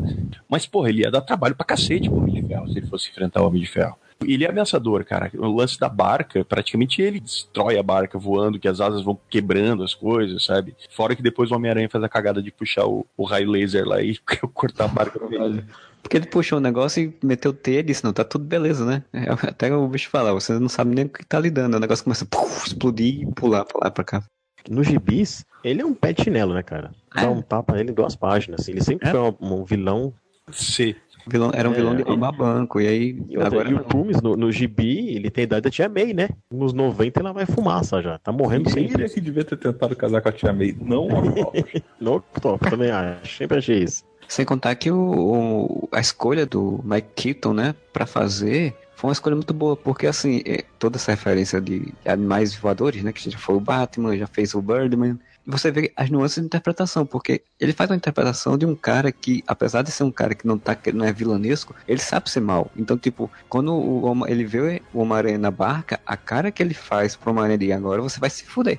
Ele é um bandido. A gente tá falando que ele não é vilanesco. Sim, ele é um vilão, ele é um bandido, ele é um vendedor de armas. Só que o lance é que ele não é um psicopata maluco. Isso é o legal. Ele não quer destruir o mundo. Ele não quer destruir o mundo. Ele tem motivações reais. Sim, Cara, pagar a conta, pô. E é engraçado que eu fazer um, porque na minha cabeça assim eu fiz um paralelo na hora assim, no segundo, segunda vez que eu vi o filme, desse enfodecimento do, do vilão, né, de pé de chinelo, que ele vira um vilão que não seria nos níveis dele normalmente no, no gibi, como foi o caso do Bane. Ah, sim. Foi um puta de um, de um personagem legal e cagaram no final. Isso é uma coisa que a gente sempre reclamou dos filmes da Marvel, que o, o- o ponto fraco sempre é o vilão, né, cara? Se eu for apontar alguns vilões que têm uma motivação, é o Loki, que, porra, quer ser rei, né? Igual Simba. O Zemo, que por mais que não seja muito aprofundado no filme, o Zemo tem uma motivação bem específica. Esses filha da puta desses Vingadores estão fudendo o mundo, eu vou fuder com os Vingadores, eu vou acabar, vou separar os Vingadores, Provar que o Homem de Ferro é um babaca. E eu só quero dizer que eu discordo com o Duende. O, homem, o Capitão América não é o Capitão América Ultimate em Guerra Civil, tá? Ele é o Capitão América 616, ele está defendendo o que é certo e não os Estados Unidos, mas enfim. Isso só, cara, talvez o Caecilius, mas também ele é muito pouco trabalhado, né? Mas é aquela ideia de que o cara quer imortalidade, até vai. Agora, os outros normalmente é quero este troço super poderoso para dominar o universo. O mandarim do Homem de Ferro 3 não era isso, não. Ele só queria se fu- fuder o Ah, Tony Stark. Quando não é quero dominar o mundo, eu quero me vingar do Tony Stark. São as duas motivações principais do universo Marvel. No 2 também, né? Tanto o Justin Hammer quanto o Chicote Negro querem se vingar do Tony Stark. E daí chegou o Abutre fugindo dessa, dessa regra. né? A gangue dele é tão baixa renda, mas tão baixa renda, que operou oito anos sem ninguém reparar que eles existiam. Ô, Fernando, só fazer uma comparação. Você mora no Rio de Janeiro, meu irmão. Como é que é o contrabando e tráfico de armas aí e ninguém nunca vai preso? O sistema de controle do tráfego aéreo nunca pegava ele também, né, cara? Porque ele voava pra lá e pra cá. Acabou abaixo. O pessoal pensa que é drone. Eles acham que é o Tony Stark fazendo merda. É o Tony Stark. Ah, essa merda aqui é o Tony Stark. Mas fizeram o bagulho do drone, né? No filme.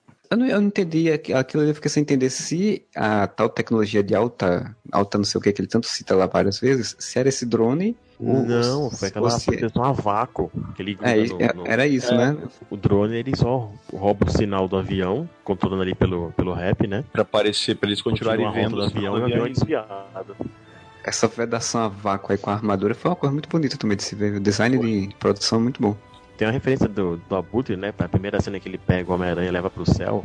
aquela lua assim que ele abre Isso, as do na lua, Batman. assim, da Batman. É a terceira É referência do Batman do também, né? Carinho pro, pro Keaton, assim, né? Todos os cacarecos, toda a tecnologia do, do Abutre e da turma dele é muito boa, né, cara? E é muito crível, né? Porra, com esse monte de super-herói pulando aí pra cima e pra baixo, porque a gente só, só fala dos do cinema, mas a gente tem que pensar que tem Agents of Shield, tecnologia surgindo o tempo todo. E aquele troço que, que muda, né? Que faz um, um portal, né? Que muda a fase da, da matéria. O cara usa isso pra pegar cerveja, cara. Que fantástico. Muito bom. mano. Pô, até a arma do Shocker é legal, cara. Choque. é. Muito bem feita, aquele canhão lá na mão lá de choque. Você lá. alguma, você alguma vez imaginou que seria um shocker legal no cinema? Exatamente. Prova. Inclusive- Não existe personagem ruim. Existe personagem, existe roteirista ruim. Inclusive são dois shockers, né? Tipo, que é engraçado, cara. Não, você fica se chamando de shocker aí, aí pega e mata Não. o bicho. Agora você é o shocker. Não, e, e o primeiro tem aquela jaquetinha com, com os bracinhos amarelos, com aquele Sim, a referência. estofado, sei lá, parece um sofá. O segundo também tem. O segundo também tem. Na cena da escola, ele tá com manguinha amarela. Sim, mas é tosco, né, cara? Shocker é tosco. O Shocker ele é tão tosco, mas tão tosco, que o Abutre, Leleco, é mais relevante do que ele. Cara, mas isso é muito o que o, o Moura falou aí, que não tem personagem ruim, é só como você coloca, né? Porque você vê que a Sony sozinha fez uma porrada de filme e nos dois últimos fez uns vilões de merda, assim, muito mal feito. Desculpa, nos três últimos, porque o Duende Skatista, o Venom, É, também. Nesse você teve Shocker duas vezes, dois Shockers diferentes. Você tem um Abutre e eles já criaram o escorpião sem a roupa, né? Mas tipo, o personagem já existe ali. Uma pegada bem nola, né? Que tipo, ele é um traficante e tal, e depois vai virar vilão. Isso num filme, você já construiu um universozinho ali de vilões, né? Isso é.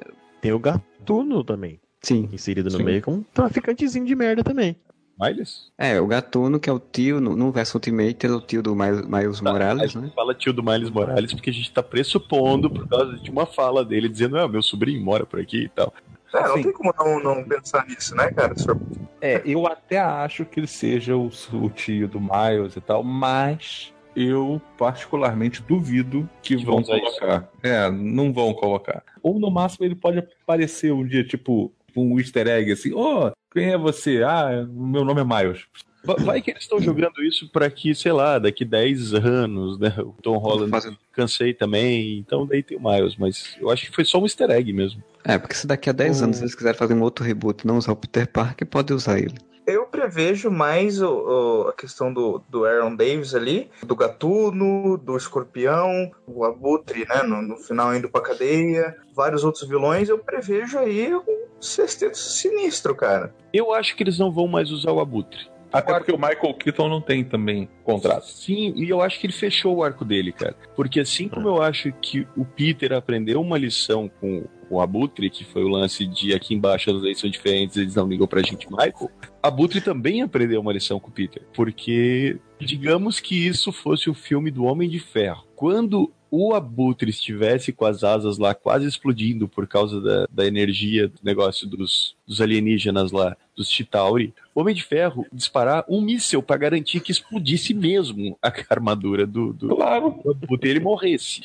E a prova disso é que na armadura que ele deu pro Peter Parker tem um modo Morte súbita. letal. Porra. Ele- como é que você dá uma armadura pra um garoto de 15 anos que tem um modo letal, velho? Lembrando que estava bloqueado, ele desanunciou porque ele é adolescente hack. Nem ferrando que ele ia esperar, ia esperar o Peter Parker fazer 18 anos pra liberar esse daí. Ok, agora pode matar. É. Isso é basicamente isso. Quando- Peter vai lá e te salva o cara. Olha só, eu me preocupo com a vida do vilão também. Isso meio que dá uma lição pro, pro Abutre de pensar, porra, esse guri é tão fudido quanto eu, sabe? Tipo, ele também tá aqui, né? Só que ele tá ajudando e eu tô zoando, eu tô fazendo mal. Se ele não tivesse aprendido uma lição e fechado, na minha opinião, o arco dele, o arco de história dele, ele não falaria o que ele fala pro McGargan no final, né? Que, na cena pós-créditos, de tipo, ah, se eu soubesse eu já tinha matado esse cara. Ele não vai contar a identidade do Peter, porque ele se vê, ele se reconhece no Peter, de certa forma. Eu acho que não tem mais sentido Não trazer rolou. o Michael Keaton de novo e dizer, ah, haha, sou mal de novo, sabe? Isso Não, ficou- eu acho, eu acho até que se ele for, se fossem trazer ele de novo, seria exatamente para redenção e não para eu sou mal de novo. Agora eu vou fazer o bem, porque antes eu não fiz. E aí seria mais lógico esse caminho. E eu acho interessante do Peter não, não ter deixado, porque assim, quando começou a explodir o negócio de pô, tá lá vai mais um vilão do Homem-Aranha morrer. Todo vilão do Homem-Aranha no cinema morre. foi legal não ter isso, né? Foi legal tá, ter essa diferença. E fazer questão de mostrar essa cena de que o Peter talvez seja o único super-herói atual do cinema que se preocupa com a vida de todo mundo, inclusive do vilão.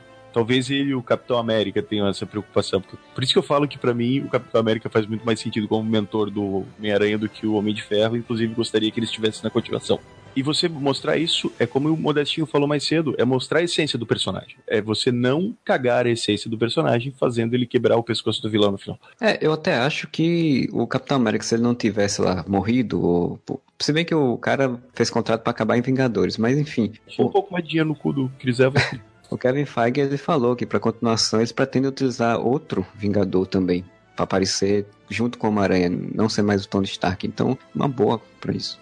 Porque eles são muito parecidos, né, na minha opinião. O Capitão, principalmente do cinema, ele vai enfrentar o que ele precisar enfrentar para defender o que é certo próprio Guerra Civil é uma coisa que a gente já falou lá no Guerra Civil, mas eu só vou retomar aqui, que muita gente zoa, ah, por que, que o capitão né, se fudeu tanto para salvar o Buck, né? Parece um casal, não sei o que caralho, porque ele sabia que o Buck era inocente e ele sabia que eles iam matar o Buck por algo que ele era inocente. Por isso ele enfrentou Deus e o mundo para salvar a vida de um inocente quando ele vai contra a Shield, porque ele é contra o lance de monitoramento, mesmo antes dele saber que a Hydra estava por trás do plano, ele já estava contra a Shield no lance do monitoramento. Sim. Ele já olhou pro Nick Fury falando, tu é um pau no cu também.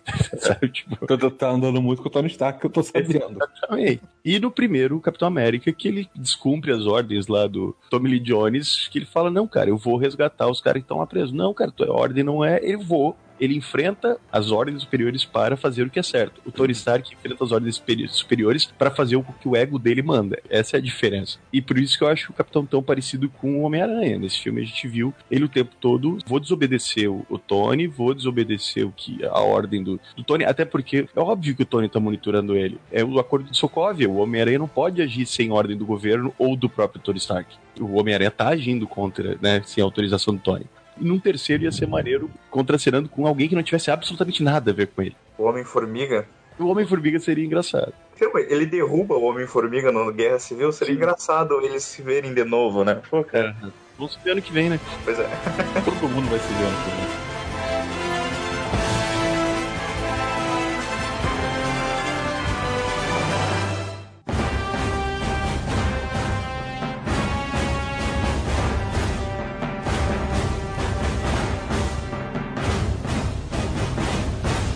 A questão de você utilizar um próximo filme e você colocar o Capitão América como possível agora mentor dele, é difícil de ser, de ser tratado como mentor, porque agora o Homem-Aranha teoricamente está completo. Mas eu queria ver ele mentor, não, mas como um conselheiro, tá ligado? Tipo, aquele cara que deixasse uma mensagem massa pro Homem-Aranha no final. Mas Sim, ele deixou nesse filme uma mensagem massa no final. Deixou ótima, melhor. Gravar, gravar quatro fitas VHS usando o uniforme tosco dos Vingadores. Isso, isso é uma piada, cara. Muito boa, cara.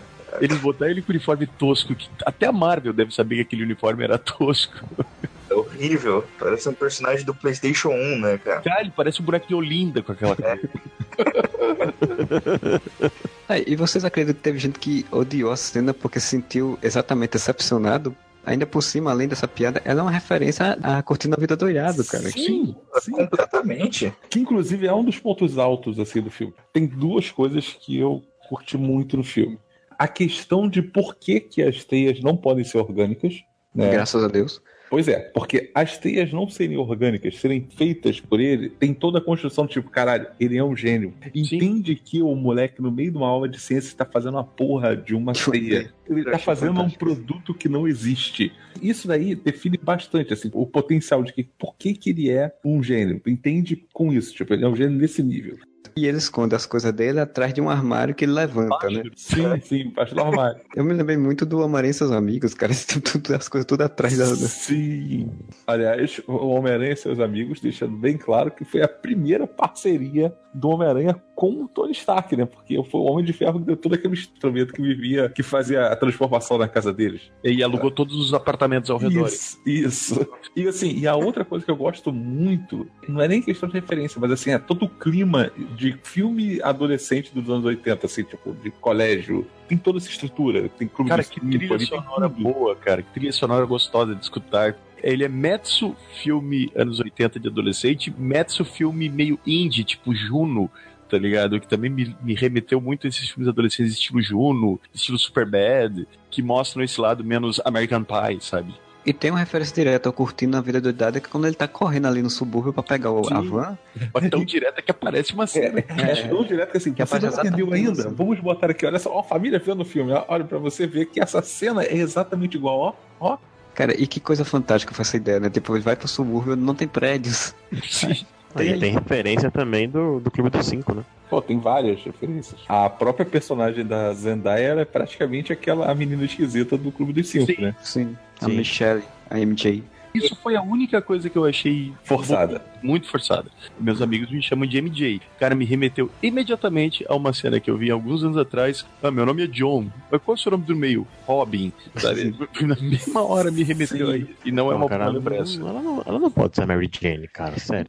Vai ser a MJ. Ela, ela vai ser, na verdade, a lógica que eu entendi foi que ela vai ser a Mary Jane desse Peter Parker. É, desse, desse... Não vai ter uma Mary Jane. Vai É, ser não vai ter uma Mary Jane, nem provavelmente vai ter uma Gwen Stacy também, né? Provavelmente vão usar outros personagens. Até o Kevin Feige, o diretor, tava dando entrevista essa semana falando isso, que a ideia deles é pegar coisas que não, são, não foram usadas, outros personagens, também para coadjuvantes. Faz sentido nenhum pra mim. Nada dramático em relação às namoradas ou aos personagens secundários em volta do Homem-Aranha. Vai ser sempre o Homem-Aranha vilão. As partes dramáticas, né?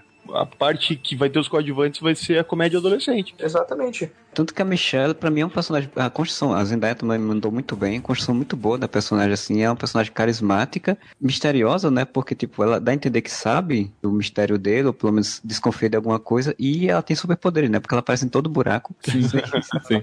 Ela sempre aparece com aquele olhar blasé, assim, tipo, eu não queria estar aqui, não. A cena do castigo lá, que o cara fala, por que você tá aqui, porra? Você não fez nada. Não, eu tô aqui só pra desenhar pessoas tristes. Olha você aqui, ó. Ele, quando ele chega no baile, que ela dá o dedo pra ele, pra, pra todo mundo lá, dá o Que dedo. ela olha sorrindo e pô, o dedão. Porque ele é muito É, adolescente, né, mano? É muito garotinha que não quer ser o padrão, né? Tanto que ela faz algumas críticas bem legais, né? Tipo o Memorial de Washington lá, né? Muito bom. Valorizar uma coisa Construída pelos escravos. escravos. E o cara, não, mas isso não foi, é o guarda. Professor, né? O professor fala isso. Não, não. Professor, não, não foi. Aí o policial, o policial negro olha pra ela, o segurança negro olha pro professor, foi. Amiga que provavelmente vai virar um interesse romântico, porque assim, enquanto o nerd do adolescente do ensino médio está de olho na menina mais bonita da classe, tem às vezes, muitas vezes, a menina que não é tão chamativa visualmente assim pra ele e que pode ser a pessoa mais interessante pra ele, né? Sim, porque ele é um adolescente, ele tá preocupado com a beleza da menina, né, cara? E, Exato. E essa construção, pelo que eu tô vendo, ela vai ser muito natural. Não vai ser aquela na- construção, oh, eu te amo, de sabe? Novela das, das nove, que as duas pessoas se esbarram, se apaixonam à Sim. primeira vista. Inclu- inclusive, ainda eu vejo a, a Michelle, né, a Zendaya, a- com uma parceira, assim como o Ned, de ação. Assim Sim. como o Ned ficou como o cara que da cadeira, né? Ah, Cara da cadeira. Cara da cadeira. eu não concordo com isso não, mas desculpa. Eu acho um caminho muito legal porque diferencia do que a gente já tá acostumado a ver. E isso é uma coisa que eu, eu sempre quero ver nos filmes. Vamos fazer coisas diferentes, isso me anima muito. Não vai ser a Mary Jane, de fato, porque enfim, né? A Mary Jane nunca existiu em nenhum filme do Homem-Aranha até hoje, na verdade. É, não, isso é um fato. Né? Oportunidade foda de fazer uma personagem legal. Só que, porra, se for fazer a Mary Jane, faz como foi Discordo. feito no gibi. A Bryce Dallas Howard interpreta a Jane quando ela faz Gwen Stacy em Homem-Aranha 3. É verdade. Eu entendo a decisão dos caras, porque assim, você já teve uma Mary Jane num filme que é muito lembrado ainda, você já teve uma Gwen Stacy num filme que acabou de sair. Diferente de um Superman, que sempre teve o mesmo par, que sempre foi a Lois, tá ligado? O Homem-Aranha teve várias namoradas. A Mary Jane, obviamente, é a mais lembrada por ter ficado mais tempo. Mas teve Gwen Stacy, Betty Brant, a Liz, Mary Jane, a Felícia, né, a Gata Negra. Ele teve várias namoradas. Até essa Michelle do filme, ela é baseada em uma personagem de quadrinhos que, se não me engano, foi pré-época do Superior Spider-Man ali, ou antes, Colega dele de faculdade, um negócio assim. ou dividir apartamento, uma coisa assim, tornou interesse romântico dele, e essa menina é meio que, entre aspas, baseada, só usa o mesmo nome, mas o Homem-Aranha ele tem uma infinidade de possibilidades de, de pares românticos. O que não falta é coadjuvante. A gente já falou aqui, o Homem-Aranha, eu acho que ele, ele tem um, panteão de coadjuvantes. um elenco coadjuvante que é o melhor elenco coadjuvante dos quadrinhos. É melhor que o do Batman. O Batman tem quantos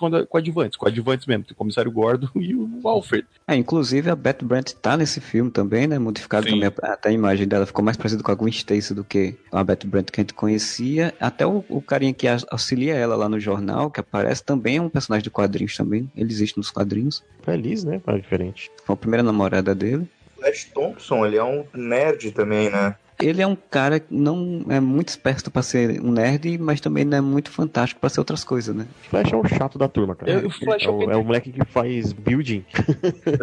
Eu até ouvi alguém comentando que ele, ele é mais Draco Malfoy do que outra coisa, assim. Eric da Caverna do Dragão. Nisso é mais real dos dias de hoje do que você colocar o cara do futebol americano. Mas Sim. eu acho isso sensacional porque pra gente aqui que não tem essa cultura do, do esporte inserido na, na escola, o cara do futebol é o fodão tal. Lá nos Estados Unidos é assim. Então, pra eles tirarem essa do, do cara que é o, o atleta, o mega atleta, ou a chance da, da cidade ser vista no mapa, eu- não, cara, eles tiraram isso do Flash e meteram ele fosse um cara que faz bullying, que é o que rola hoje em dia na escola. Ele é o merdão. É o cara que pentelha o Peter pra tudo. é o Parker, né? Ah, Peter Parker. Porque enchendo o saco do cara, mano.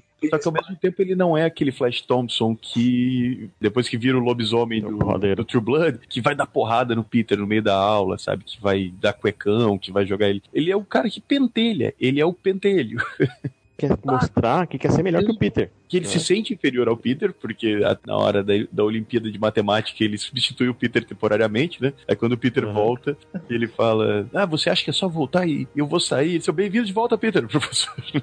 Você vê que ele é tão invejoso, assim, né? Com relação àquilo que ele não vai poder ser. Tem o- a parada da Olimpíada de Matemática. E quem é que não desgruda do troféu da Olimpíada? Exatamente, ele fala no comentário, pô, cara, foi muito legal ter a minha adição no time e tal. Dele, cara, você não respondeu uma pergunta, velho. A que você respondeu errou. Então sai fora, cara. Você não. E ele é o primeiro a sair- do elevador com o troféu. Sim. É o merda. Pode convocar um exército de aranhas. Não, nerd, não. Conhece ele também? Roubei o escudo dele. Posso provar o traje? Que maneiro! Uma coisa que sempre passou muito rápido nos filmes é o Peter aprendendo a usar os poderes, né? Normalmente ele dá três pulos em um prédio e de repente ele já tá se pendurando no Empire State, assim. E nesse, Ah. velho, a cena dele subindo o obelisco e que ele fica cagado de medo e que lá em cima ele, caralho, eu nunca subi tão alto, é muito legal, cara. Óbvio, você não vai, ah não, ganhei poderes de pular alto, vou subir no Empire State. Medo, você tem que enfrentar o medo. E a cena toda é muito bem construída. Que coisa mais hilária, ele correndo com o telefone, com a roupa no meio do povo, tentando... Eu fiquei pensando, as pessoas passando, que merda é isso? De noite, ele, né, planejou de ir na festa da, da Liz, e daí ele vê uma explosão. Nos outros filmes, em dois minutos, o Homem-Aranha tá lá, né? Ali faz a referência, né, curtindo a vida doidado e tal, e aparece uma coisa lógica no Homem-Aranha. Num ambiente aberto, onde não tem prédio, como é que ele vai usar a teia dele? Ou seja, ele vai correndo o campo de golfe. Igual no videogame. até uma piada, cara, que as pessoas sempre fizeram, né? Aquele lance de tipo. Tendo no céu, né? Primeiro, eu gostei do lance da brincadeira. Em todas as séries e filmes de super-herói, eles botam aquela desculpa de que o Clark é amigo do Superman. Cara Danvers é amiga da Supergirl. Ninguém desconfia que eles são as mesmas pessoas, mas ele é amigo, né? O único que consegue chamar o Super-Homem é o Clark Kent. O Homem de Ferro nos quadrinhos era a segurança do Tony Stark, tinha essas desculpas todas. O Ned larga essa, né? O Peter é amigo do Homem-Aranha. E ele fica com a boca, cara, que merda é essa? Você tá louco? Quer me fuder, caralho. E daí ele usa a desculpa, não, cara, só conheço, é por causa do estágio do, na Stark, né? E eles justificam, sabe? É, Eu gostei dessa, dessa brincadeira. E daí do Flash ficar o tempo todo, vai tomando cu, que é amigo do Homem-Aranha.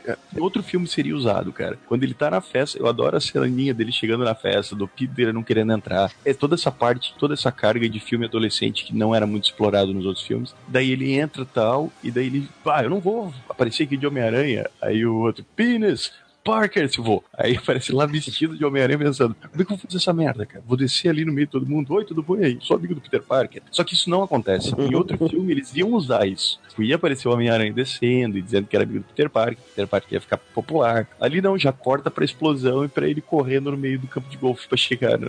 Na conclusão da cena do, do elevador, o Homem-Aranha fala do Peter Parker. A primeira preocupação do Flash quando o Aranha cai é: você é mesmo amigo do, do Peter? Como assim? Peter, ele fala, não, ele tá embaixo, em segurança, tá. Não, cara, você conhece o E aí Peter é como? Não pode. E é muito legal nessa cena que ele, depois que ele conheceu a Karen, né, e nomeou a Karen e tal, e ele começa a descobrir que o traje, 500 traquinagens, né, no traje dele, e é ali que descobre o drone, né, cara, que eu achei uma sacada muito bacana, assim, tem que confessar que eu fiquei tipo, porra, isso faz mau sentido, né, ele tinha só uma lanterninha no cinto. Eu não vou roubar a fala do Marcelo porque eu sei que ele vai falar agora sobre o drone no peito. A gente reclama sempre da tecnologia, a gente falando que tem muita tecnologia, mas o Homem-Aranha ele sempre teve nos quadrinhos dele tecnologias. Sempre tem alguma gadget, alguma coisa, até um bug, bug aranha ele tinha. Então, o drone é uma tecnologia que vem exatamente do quadrinho, ela vem lá do Homem-Aranha Superior. Sim. O Dr. Octopus, né, ele troca de mente, aquela viagem toda de que ele fica com o corpo do Peter Parker, e ele resolve, porra, eu vou incrementar essa roupa, essa roupa é muito simples. Aí ele coloca exatamente do olho, fica com cheia de tractana, que nem no filme, bota drone, bota um monte de, de aranhas, robozinhas, drones pra poder vigiar a cidade, tem um monte de tractana. Então foi daí que veio. O que me incomodou no filme só, não me incomodou, eu entendo. Tony Stark dá tudo isso pra ele, mas teria sido tão mais interessante se o Homem-Aranha tivesse criado. Entendo também que seria difícil pra um garoto de 15 anos criar aquilo tudo. Mas Sabe uma coisa que as pessoas sempre reclamaram? Como é que um garoto fez esse uniforme? Isso nos dois primeiros Homem-Aranha, a coisa que eu mais escutava. Ah, cara, tá, um adolescente de colégio fez aquele uniforme com aquele tecido fudido, onde que ele conseguiu fazer isso? A resolução do uniforme convencional dele faz todo sentido. Ele é um moleque fudido de subúrbio. Ele ia fazer um uniforme com o quê? Uma, uma máscara de rock e um, um óculos que é bem legal, que ele explica que aquele óculos ele regula exatamente para conseguir focar quando ele tá em ação e tal. O uniforme dele, quando que é o uniforme tosco, é uma puta referência ao Aranha Escarlate, né, cara? É isso que eu ia falar, que é, o, é a referência ao Ben Riley, né? O padrão de cores só tá invertido, mas é exatamente o uniforme do Aranha Escarlate. E pra mim faz todo sentido o Tony Stark dar uma roupa tecnológica pra ele, né? Tu vai ser meu estagiário tocando uma roupa tecnológica. O que me incomodou, e daí eu acho que vai ser pelo menos eu sei que o Fernando eu imagino que vai concordar, é que ela tem traquitana demais, sabe? Tipo, Sim, praticamente um mini uniforme do Homem de Ferro, só que como o Peter Parker ele faz assim tudo errado, ele não sabe eh, mexer em nada, é toda uma sequência tipo eu, eu sou um trapalhão de ferro, assim, ó, olha, eu não sei fazer isso, ah, eu não sei fazer aquilo, ah, eu não sei fazer aquilo outro. Gente, acaba sendo uma parada idiota. Todas as coisas que o Peter Parker deveria deduzir ou deveria descobrir como fazer, ah, no final das contas, cara, ele tá lendo praticamente um guia, assim, tipo, ah, olha só, posso fazer isso aqui, posso fazer aquilo ali, posso fazer aquilo lá. Ah, não preciso nem pensar nisso, ó, tá tudo aqui, ó. Isso é o Marvel Way, né? De fazer as coisas, né? Porque, por exemplo, eles fazem isso pra poder gerar piada, né? Como a coisa do taser elétrico, que ele vai atacar os caras que estão esperando pra roubar a carga lá e dá errado, e aí ao mesmo tempo os caras vão fazer um negócio, iam sair pra ver, de repente param e começam a conversar alguma coisa, enquanto lá atrás ele tá fazendo piada e tal. E é isso é muito da Marvel, de fazer essas coisinhas de piada que às vezes exageram um pouco. E aí eu concordo, por exemplo, que acontece uma coisa que o Fernando falou. Na barca, quem diz o que tem que fazer é uma tecnologia da roupa, não é ele que pensa. Ah, Sim, vou... ele não pensa na maioria da, da- Até ele se livrar da- do uniforme, ele não pensa, ele sai assim, tipo, o que, que eu faço agora, hein? e a Kari vai dizendo, exatamente. É. Isso também não gostei. Isso que dá a lição no final das contas. Sim. Porque ele faz a cagada do barco, e daí chega o Tony Stark, dá o sermão nele, ele fala: Não, mas eu não sou nada sem essa roupa. Daí o Tony Stark fala: Se você não é nada sem essa roupa, talvez você não seja escolhido pra usar essa roupa.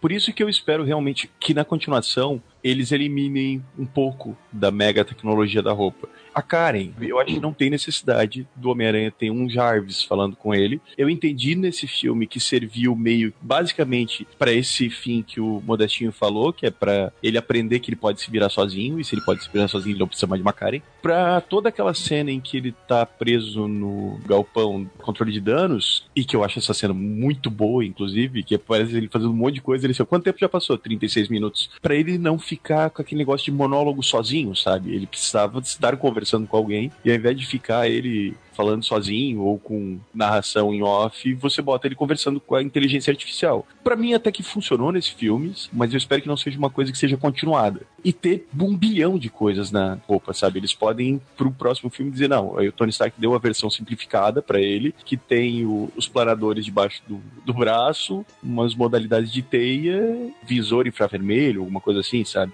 Deixar o Homem-Aranha um mini Homem de Ferro não me agrada para as continuações, pelo menos. Eu acho que nesse, até no, no lance de piada, funcionou. Porque é o Marvel Way, mas o Marvel Way funciona. E você colocar ele ali atrapalhado, porque ele tem 200 formas diferentes de disparador de teia e ele não saber exatamente como usar, a princípio faz sentido para mim. E as piadas funcionaram para mim. Espero que isso não se perpetue assim para as continuações. Eu já torci quando apareceu aquela aranha de ferro, aquela uniforme de aranha de ferro. Fiquei, ah, cara, não pega, fica com o uniforme normal. E ele ficou com o uniforme normal.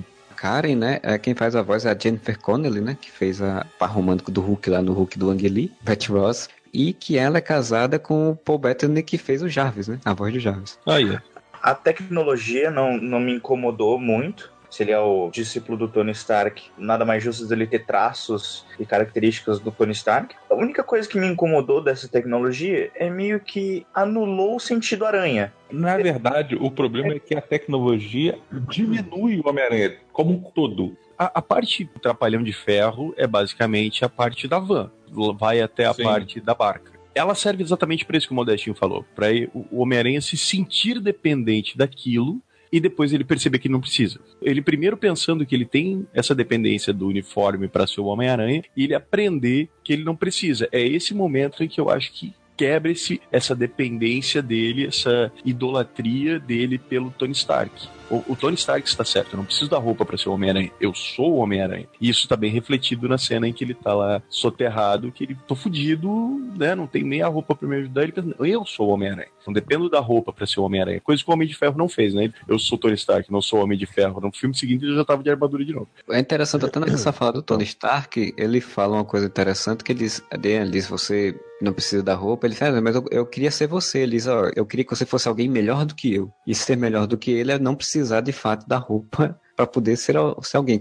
Isso que é muito legal, cara. Essas costuras de construção de personalidade dos personagens no universo eu acho muito interessante. No Homem de Ferro 3 ele fala: veio uma armada alienígena, eu tava ali ajudando um super soldado, super forte, super resistente, dois assassinos profissionais mega treinados, um monstro e um deus asgardiano. Eu sou só um cara de armadura. Se tirar minha armadura, eu sou porra nenhuma. Essa lição que ele quis dar pro Peter, velho, se você precisa de uma armadura, de uma roupa especial para ser um herói, você não é um herói. E o Peter aprende isso, tanto que aprende que supera o mestre e fala: Não, obrigado, enfia no cu essa armadura de ferro aí.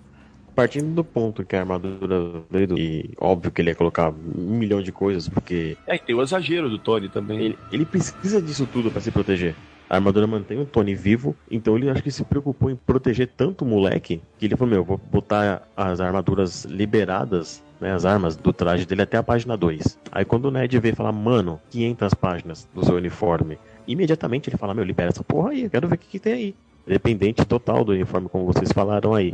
No Thor, por exemplo, as piadas são pelas piadas. Ah, bota o Thor pegando o metrô porque vai ser engraçado. Pra mim, toda essa sequência de piada do Homem-Aranha é exatamente pra demonstrar um aspecto do enredo, que é a forma como ele vai se deslumbrando com aquele uniforme e a forma com que esse deslumbramento cria uma dependência. E a forma que depois ele vai ter que quebrar essa dependência. Eu queria fazer um paralelo assim: quem aqui dirige? Só você. Ah, eu também. E o Modestinho. Então, se, se vocês fizerem aula pra pegar um carro manual, pegar um carro automático, é completamente diferente, tá ligado? Você tem um carro na mão, você dirige manualmente, você confia você, aprende a dirigir. Com um carro automático, você vai nada, cara. Tipo, o carro faz tudo pra você. E quando você volta pra dirigir um carro de verdade, entre aspas de verdade, vai, manualmente, volta a ter aquela. O carro tá andando porque eu tô mandando andar. E acho que é isso que acontece com o Peter. Ele fala, puta, isso aqui é um carro automático pra mim. Eu não preciso fazer nada. Então, tipo, isso tira a confiança dele no- em certos pontos do filme. Ele fica sem o uniforme e ele tem que dirigir o carro na unha. Literalmente, Sim. que no filme ele tem que dirigir um a carro, né? cena dele dirigindo o carro na Exato. unha é sensacional. Exatamente. Eu ia chegar nesse ponto. Ele não sabe o que tá fazendo, mas, cara, eu tô. No estacionamento era diferente, na rua é muito diferente do que era no estacionamento, né? Na garagem que ele fala, não É lembra. uma analogia que eu não tinha percebido, não sei se ela é proposital, mas é uma analogia. É fantástico, porque ele pede pro Ned ver. Ned, como é que eu faço pra ligar os faróis? Ele fica, pera aí que eu vou olhar na internet aqui no Google. Não, Ele é o cara da cadeira pra ensinar a ligar o farol, né, cara? Muito bom. Ah, bicho, não, é o botão do lado do, do- da direção, tipo, simples, né? Mas Como é um carro automático e cheio de coisa, ele não sabia. E o que, que eu vejo? É um moleque que não sabe nenhuma. Ele tá aprendendo tanto a, ser um herói, a mexer na roupa, a dirigir um carro. Se eu tivesse uma roupa que falasse comigo nos meus tempos de adolescente, de 15 anos, puta que pariu, cara. Eu não achei ex- exagero nessa parte, porque veio de um cara que é o. Como é que fala? O. Tony Stark é um maluco. mais foda da geração dele. O pôster do pai desse cara tava na minha escola. E hoje o cara mandou fazer uma uniforme pra mim. Era totalmente aceitável que tivesse esse cacete de, de informações na, no uniforme dele. E que ele fosse recusar isso no final. Agora, pensando melhor sobre isso, se toda essa tecnologia, porque é uma tecnologia exagerada, e pensando nisso para de me incomodar, se nós tivéssemos visto durante o filme o Peter aprendendo a usar todas essas tecnologias e cada vez mais e cada vez mais realmente reforçasse a necessidade dele de ter um uniforme mega tecnológico, isso seria ruim. Mas isso não acontece, acontece exatamente o contrário. A quantidade exorbitante de recursos que o uniforme provém atrapalha ele em determinado momento. Sim, ele quer soltar uma teia, sai outra. Ele fala, cara, que porra é essa, mano? É por isso que eu acredito firmemente que a versão do uniforme que ele fica no final é uma, uma versão mais simplificada. O Tony deve ter pensado, ok, vou devolver isso pro moleque, só que eu também não vou botar o modo morte súbita, não vou botar troço que pode dar Sim. merda. ou ele até mesmo pode decidir, pô, não quero Eu utilizar não ele. quero, exato. Eu cheguei a ler alguma coisa na, na internet de teorias, assim, né? A galera começa a pirar. A assessora aranha deles viria do uniforme, não dele. E depois eu li que falou que isso vai ser uma parada natural dele. Vai desenvolver nele ainda. A cena que ele tá com o Abutre lá no galpão no final com o uniforme bosta. Do Tava no plano, planador de costas, é verdade. Só dá um slow motion pra ele falar que é um sentido de aranha, mas ele mesmo não percebe. É instintivo. Ele pulou. O que o Feig falou, como eles não querem ficar repetindo coisas que já foram vistas, usar o sentido aranha do mesmo jeito que foi usado nos outros filmes, tipo slow motion e aquele negócio, a mosquinha voando e bababá. Se realmente essa cena em que ele desvia do, das asas do abutre de costas, isso, e isso foi o a primeira lampejo do sentido aranha que a gente viu, pra mim tá perfeito. Foi sutil, Não tem ênfase Não. nenhuma. É um movimento instintivo e de defesa dele, natural. Talvez ele nem ele mesmo tenha percebido, vai. Só pulou. Depois pra frente, talvez ele fale, puta, tem uma vez que eu pulei sozinho e pensei, sei lá, ele vai entender o que tá acontecendo com ele ainda. Tá em evolução, vai, vamos falar assim. Bem, bem natural.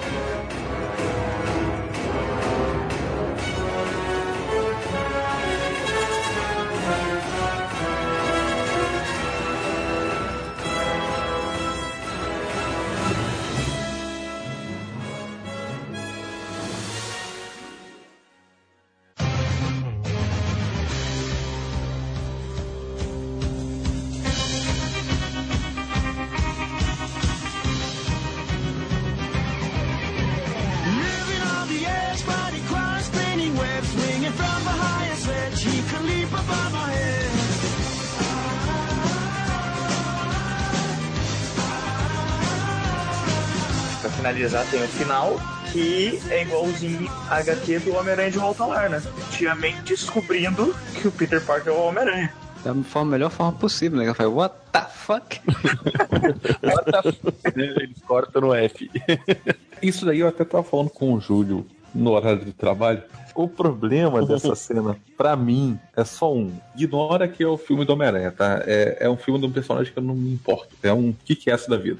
Cara, eu achei a construção da cena muito maneira. Ainda mais que ela mete o what the fuck e entra Ramones. Então, assim, sim, isso é foda. Ficou muito maneiro. A minha única preocupação para poder dizer se eu acho isso legal ou não, desenvolvimento eu ainda não vi. Então, assim, eu ainda não tenho uma opinião formada. Esquece o Homem-Aranha, assim, pensa num filme isolado, eu acho que é uma cena de conclusão de filme muito maneira.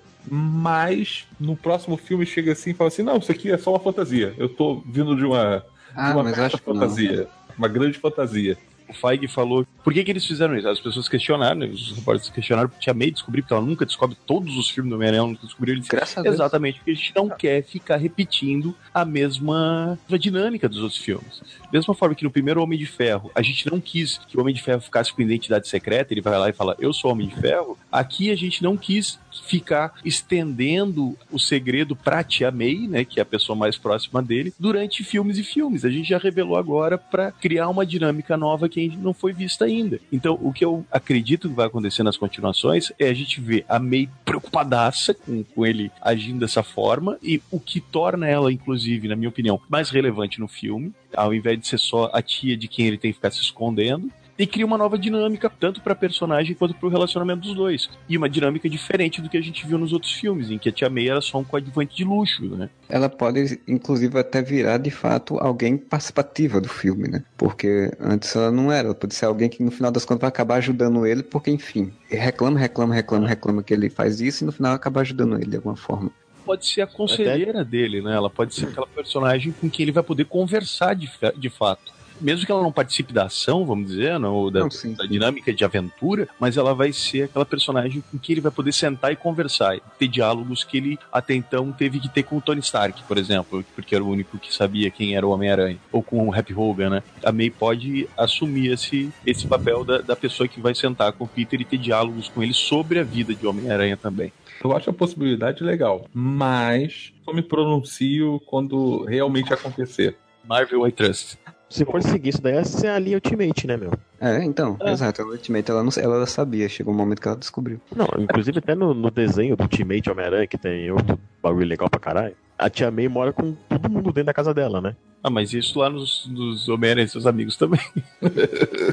O legal também desse- disso é porque a primeira coisa que o Ned pergunta a ele, ela não sabe, e ele fica tentando fazer com que o Peter conte. E ele, não, não vou Sim. contar, eu não vou contar. E aí, no final das contas, ela descobre, né? E é outra coisa que tá no filme ali sendo trabalhada pra ser resolvida no final. E ela descobre o grande temor de todo adolescente, né? Que é a mãe entrar, abrir a porta do quarto e, e invadir a sua área. E ele tá com uma cara de felicidade, né? Como se fosse outra coisa que ele estivesse fazendo. É. Quem nunca foi flagrado, né? O Ned saiu por essa, né? O que você tá fazendo aqui? Tô vendo pornô. Não, ele tá falando da cena do colégio. Eu acho assim, chutando e chutando bem alto, eu acredito que o próximo filme do Homem-Aranha vai ser. A metade do filme vai ser ele terminando o colégio. A gente vai ser o último filme do Homem-Aranha praticamente adolescente. Ah, sim, porque ele tá no segundo ano agora, ele vai estar no terceiro ano no segundo filme, né? Tá no quarto, no terceiro, porque lá são quatro anos de high school. Cara, eu só não quero que eles, que eles vão morar na, na mansão Vingadores lá. Só não quero que, que aconteça isso. Meu medo é esse. Tô chutando a partir dessa decisão de, da Tia May saber. O Homem-Aranha provavelmente vai continuar sendo o Homem-Aranha, né? A Tia May vai tentar falar: não, pô, sai dessa, você tá aí terminando o colégio, ou termina o colégio pra fazer isso. É. Você tá de castigo, você não pode ser Homem-Aranha hoje porque sua nota foi ruim. O cara já tem que ser maior de idade pra seguir com a vida dele sozinho e as decisões que ele toma, a Tia May não se envolver mais. Por isso que eu acho que eu tô chutando, tô, tô chutando, que no próximo filme vai ser o último filme do Homem-Aranha colégio. E eu acho que metade do filme ainda vai ser colégio, e daí ele se forma e já. Eu vou pelas entrevistas, né, do, do- da galera, da Kevin Feige e companhia. Eles disseram que a ideia é fazer três filmes dele no colégio. Exato. Tipo, por isso que ele tá no segundo ano, porque segundo, terceiro e quarto anos do, do high school. Tanto que o, o- eles falam que Homem-Aranha 2 vai se passar cinco minutos depois do fim de Guerra Infinita. Vai começar cinco minutos depois do fim de Guerra Infinita. Eles querem manter o, o- o Peter adolescente, coisa que não foi feito nos outros filmes. Então, eles E- querem fazer isso nos quadrinhos, por que, que eles não iam querer fazer isso Exatamente. no cinema? Pega o Tom Holland, que vai estar com 25 anos e vai continuar com cara de 15 de boas. O lance é que eu acho que a, a dinâmica com a May vai mudar. Essa dinâmica da tia super preocupada e que não, não faça isso, vai mudar exatamente para uma dinâmica mais parecida com a do Ultimate, como o Duende falou. Ficar preocupada, mas ela saber, ela entender que ele precisa fazer aquilo, porque com grandes poderes vem grandes responsabilidades. E eu acho que exatamente essa, essa jogada dúbia entre ela, ao mesmo tempo que, a, que se vê obrigado a apoiar por entender que ele precisa e ao mesmo tempo se preocupar que ele vai se machucar, pode criar exatamente um relacionamento muito bom entre os dois e uma dinâmica muito boa entre o Peter e o principal coadjuvante dele, que é a May. As pessoas sempre reclamaram da tia May, porra, por que, que essa mulher não morre? Porque ela sempre foi um empecilho pro Homem-Aranha. Tem que escolher da velhinha, a velhinha se souber morre, não sei o quê. Fazer um pacto com o Cramunhão por causa da velhinha. Se tu muda essa dinâmica pra tia que vai se tornar uma amiga dele, uma parceira, uma, uma, uma confidente, velho, você muda até a visão das pessoas em relação a tia May. É, inclusive a tia May do Ultimate, ela tinha uma vida própria, né? Ela, Ela- ela tinha emprego, namorava e tudo, então tinha... E, e no Ultimate eles criaram um conjunto, né? tinha a Gwen Stacy era viva, rodava pela casa deles e tal, que provavelmente vai ser a Michelle e o Ned, né? Então criava assim uma dinâmica diferente. E porque o Homem-Aranha, ao contrário, como a gente já citou, ele se baseia muito nos coadjuvantes. Cara, pelo menos 40% do que esse filme tem de muito sensacional são é o bom uso dos coadjuvantes.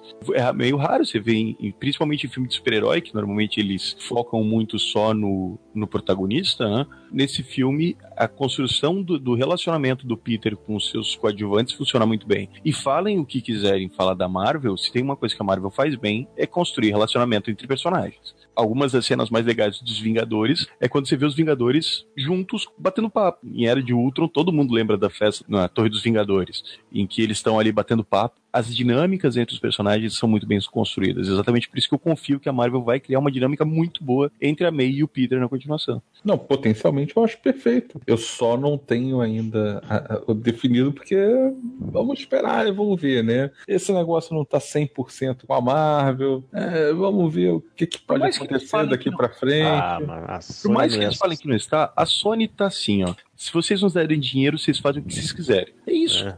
Encher o cu da Sony de dinheiro pra Sony chegar no segundo filme, pelo amor de Deus, faz de novo essa mágica que vocês fizeram. É, a, a briga da Sony com a Marvel só é, na verdade, nos outros filmes relativos, né? Que como dizer que Venom faz parte do universo, aí a Marvel diz que não faz, aí a, a Sony diz que faz e fica nessa briga. Mas no Homem-Aranha, aparentemente, está, estão bem casados. Faz sim, porque dizer que faz parte, triplicar pelo menos o meu minha receita inicial, assim, né? A coisa lá, como é que é o nome da mulher? A da Sony lá? Pascal, não sei o que é Pascal. Amy Pascal. Vocês já viram que ela já deu um, um miguezinho, né? Porque ela falou, ela deu aquela entrevista hilária que o Kevin Feige tá do lado dela dizendo What the fuck você tá falando, mulher? E depois ela assim, não, gente, vocês não entenderam. Não quis dizer que o Venom no filme tá no mesmo universo do Homem-Aranha. Estou dizendo nos quadrinhos eles são do mesmo universo. Puta desculpa esfarrapada do caralho. Ah, obrigado por explicar o óbvio, né?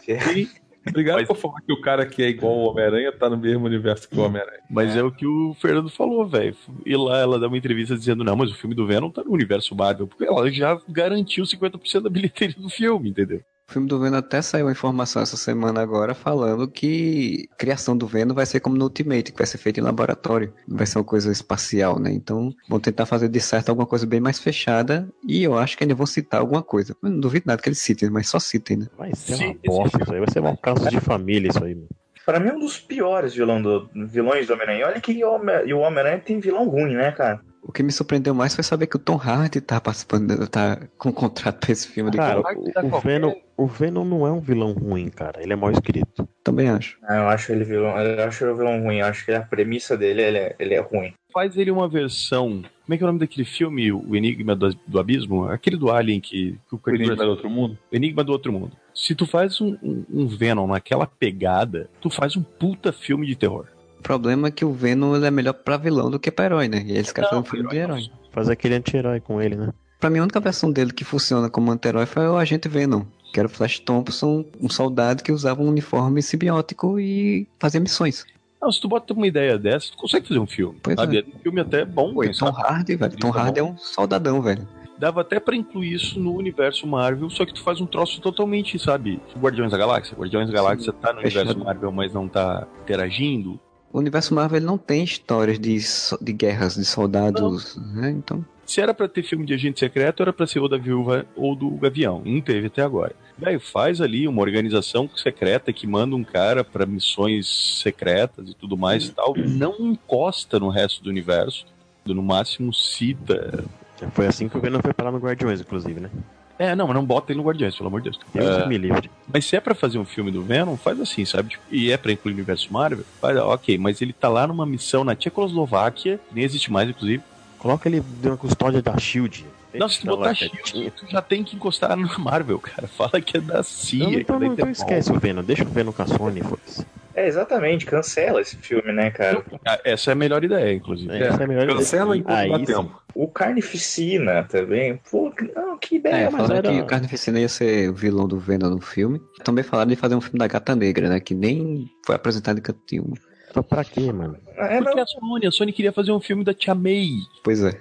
Alguém na Sony não, não come direito, né, cara? E Fica- pior, porque iam querer fazer um filme da tia May velha se bobeasse, né? A ideia original era um filme da Tia May, jovem agente secreto. A Sally Field. Jesus. Cara, olha só, Tia May, jovem, só me lembra aquela malfadada série que teve, né, da quadrinhos. A May que não era May. Cara, isso é, isso é muito ruim, cara. Isso é tão ruim que depois falaram que não, não era, mas tipo, encheu todos os mesmos nomes. Que a May, na verdade, ela pegava o, o outro, não era o bem. No Nossa. final, a, a ideia era dizer que o Peter, na verdade, era filho da May, né? É, cara, cara, que coisa Nossa errada, cara. Foi tão ruim que eles disseram, não, gente, não era nada disso. São outros personagens, né? E só tem os mesmos. É, isso foi medonho, eu não lembro nem o nome disso, mas até fico feliz que eu não lembro.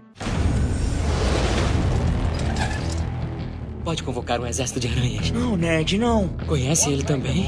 Roubei o escudo dele. Posso provar o traje? Que maneiro! Então a gente vai chegando ao fim desse podcast aí, já falou tudo aí que podia sobre o Homem-Aranha, então a gente queria falar agora sobre o próximo filme. assim, Pergunta clássica. Todos os filmes do Homem-Aranha juntos já deram, sei lá, uns 10 vilões, 11, 12, 13 vilões já usados. Então, que vilão, ainda não usado, vocês gostariam de ver no próximo filme do Homem-Aranha? Ah, eu vou lá pra obviedade de falar o Escorpião, né? Que já apareceu o McGargan nesse filme, então eu acho que a possibilidade muito grande é de ser o Escorpião no próximo filme. E, cara, assim, o Norman Osborn, ele é muito importante pra mitologia do Homem-Aranha, mas até aí, cara, a gente já viu ele duas vezes de duas formas diferentes. Nenhuma ficou boa. E, puta, tentar de novo o Duende Verde, eu acho que pra um terceiro filme, talvez, assim. A única coisa que eu acho que poderia ser feito com Nova, Norman Osborn era já ter citações como empresário, sabe? Que nem o, o aparecimento do, da Wayne Tech lá no- na, na DC, não custava ter, ter já um Oscorp em algum lugar assim, tipo, não precisa aparecer. Pode ser o empresário do início. Ou ele pode ser só o empresário, tu precisa transformar Sim. ele em Duende Verde, sabe? Bota ele como um anti-Tony Stark, como, Se ele comprou a torre lá, já era. Fez os caras ir pra costa leste lá, costa oeste. como um Justin Hammer mais evil que o Justin Hammer. Era um personagem legal, o Justin Hammer, que foi descartado verdade. né, por um ator bom, desapareceu completamente do universo, só foi citado em Luke Cage. Ele podia assumir esse, esse papel de empresário mega evil, né? Até porque ele você poderia virar o patriota, né? Podia montar os Vingadores Sombrios, tem várias Ia ser possibilidades. legal. É, isso é bacana. Ele pode ser, inclusive, futuramente um vilão dos Vingadores, né? Fazer Vingadores Sombrio, quando, quando finalmente o Homem-Aranha se tornar um Vingador, ele tiver adulto, essas coisas assim. É, Então, pra mim, seria o Escorpião e o Norman na versão Norman, não na versão Duende.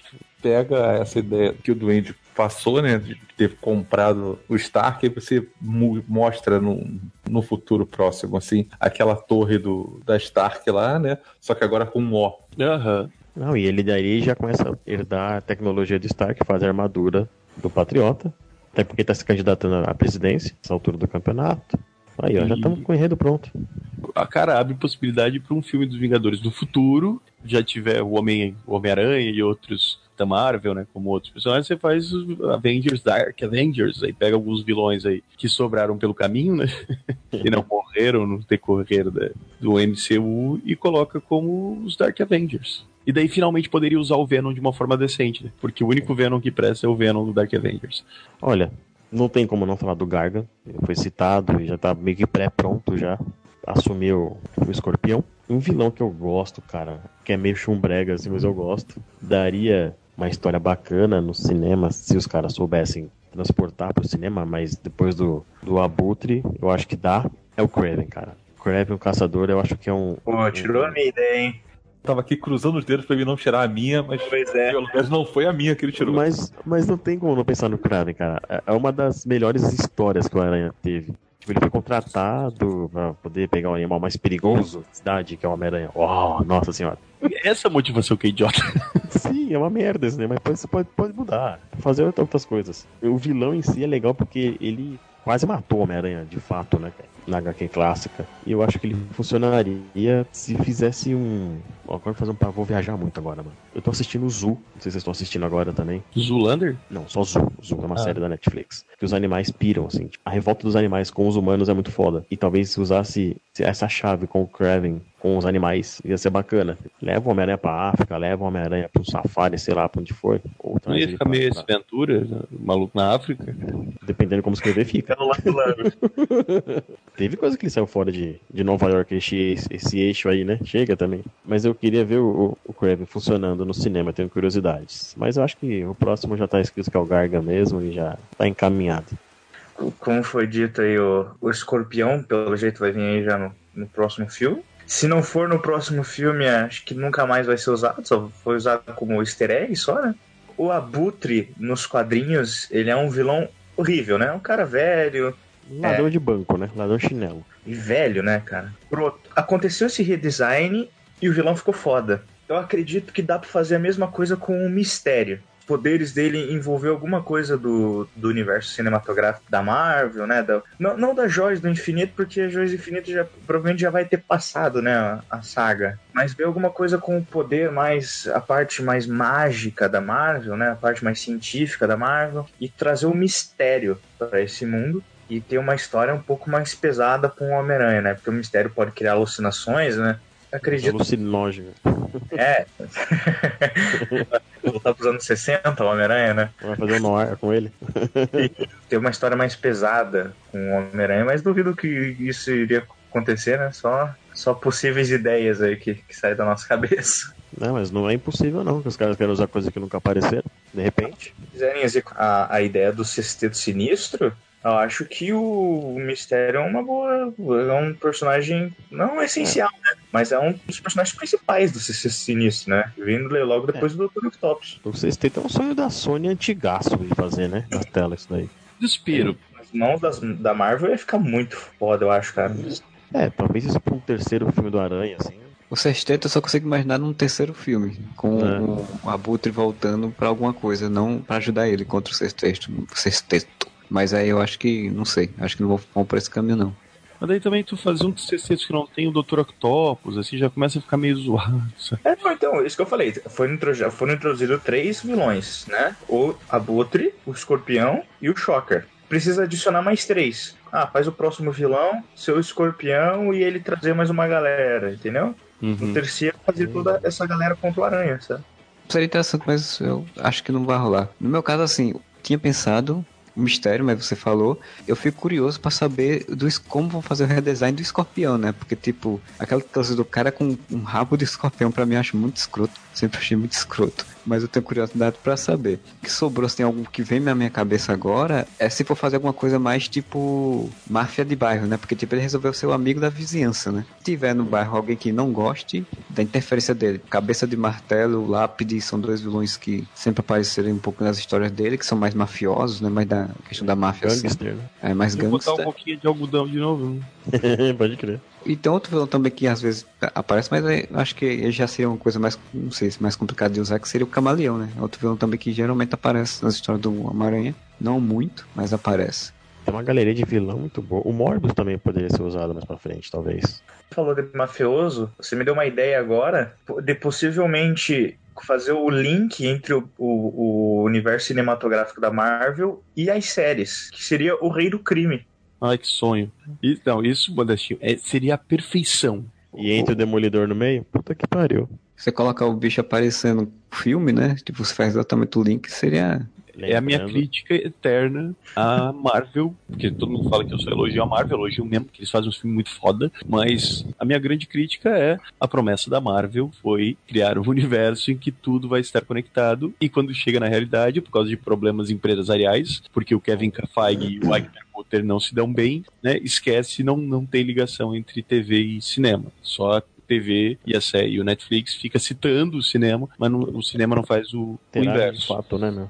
Ó, levar esse justiceiro, levar esse demolidor pra, pra, pro cinema. Cara, nossa, pegar, tinha que pegar lá Caralho. o Mickey Mouse, né, que agora é dono de todo mundo, tinha que pegar o Kevin Feige e o Ike Perlmutter, pegar os dois pela orelha e botar assim, ó, sentar um na frente do outro. Agora vocês vão juntar essa merda. Eu tô agora É. curioso pra saber se alguém vai, se vai rolar a citação do Homem-Aranha em alguma dessas séries. Ah, acho imposs- improvável. Citação. Ah, Eles cara, mal citam os Vingadores, vão citar o Homem-Aranha. Só o Luke Cage que falou por cima, né? Que ele falou, você quer ser o Capitão América preto, pô? Aqui só pra, só pra citar que o Fernando acabou caindo da, da ligação, ele disse que o personagem dele, o vilão dele que ele ia colocar era um mistério também, e que utilizaria ele como feiticeiro, mas que ele achava que não segurava um filme inteiro, teria que ser um, um combo de vilões, que nem foi isso agora. O Fernando até citou aqui também o Camaleão falando do, do plot que tem no, no desenho, em que ele faz, ele finge ser o Homem-Aranha. Os caras não colocando aquele esmaga-aranha no filme, tá bom. E aquele smite lá. Deus que me livre, bicho. Não colocando o bug do aranha também. Também não, chega. Nada de esmaga-aranha. Puta que pariu. Eu achava, achava Que fase, né, massa velho aquilo, velho. Fui ler novamente a quadrinho do Old Man Logan eu não sabia que é o, o Logan e o Piero, eles, eles na verdade estão no bug do aranha, cara. O filme agora mostrou que o Homem-Aranha precisava de um bug, né, cara? Ele precisou, precisava de um bug pra correr atrás da Tava no bug, é verdade. Falei que aquele papo de dirigir é sério, pô. Isso não, com a aranha, cara. Eu teve que roubar o carro do Flash Thompson lá. É, no, desenho, no desenho da Shield meteram uma moto pra ele, né? Não, e o legal é que ele chega lá com a voz de interrogatório, aí o Flash, não, senhor, não, senhor, não, esse carro é do meu pai, senhor, pelo amor de Deus, senhor. Tá com a voz do Batman, Cara, tá e a primeira foda. piadinha escrota do que é quando o Flash aparece. Esse é o Flash, não adianta só ser rápido, você tem que ser inteligente. Cutucada na concorrência, né, velho? E é isso, né? Chegamos ao, chegamos ao final do, do podcast. Espero que vocês tenham curtido. Deixe seus comentários, né? Entre lá no nosso areva.com, comente lá sobre o que você achou do filme, quais são as críticas que você tem, os elogios, enfim. Ou mande e-mail para contato arroba areva.com ou entre lá no Facebook, no Twitter, deixe seus comentários que a gente depois responde e a gente lê futuramente. Bom final de semana para vocês e whatever! E o Duende Amarelo volta no Homem-Aranha.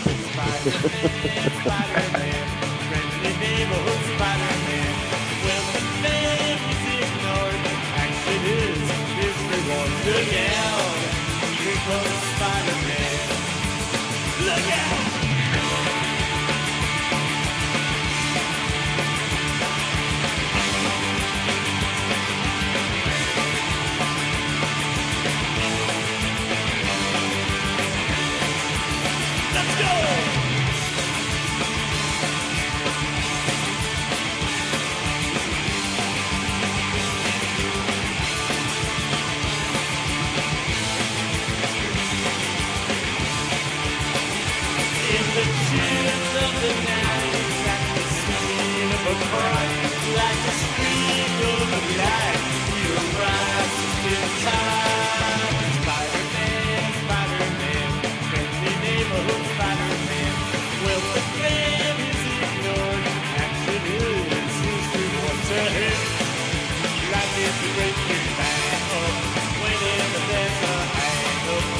Find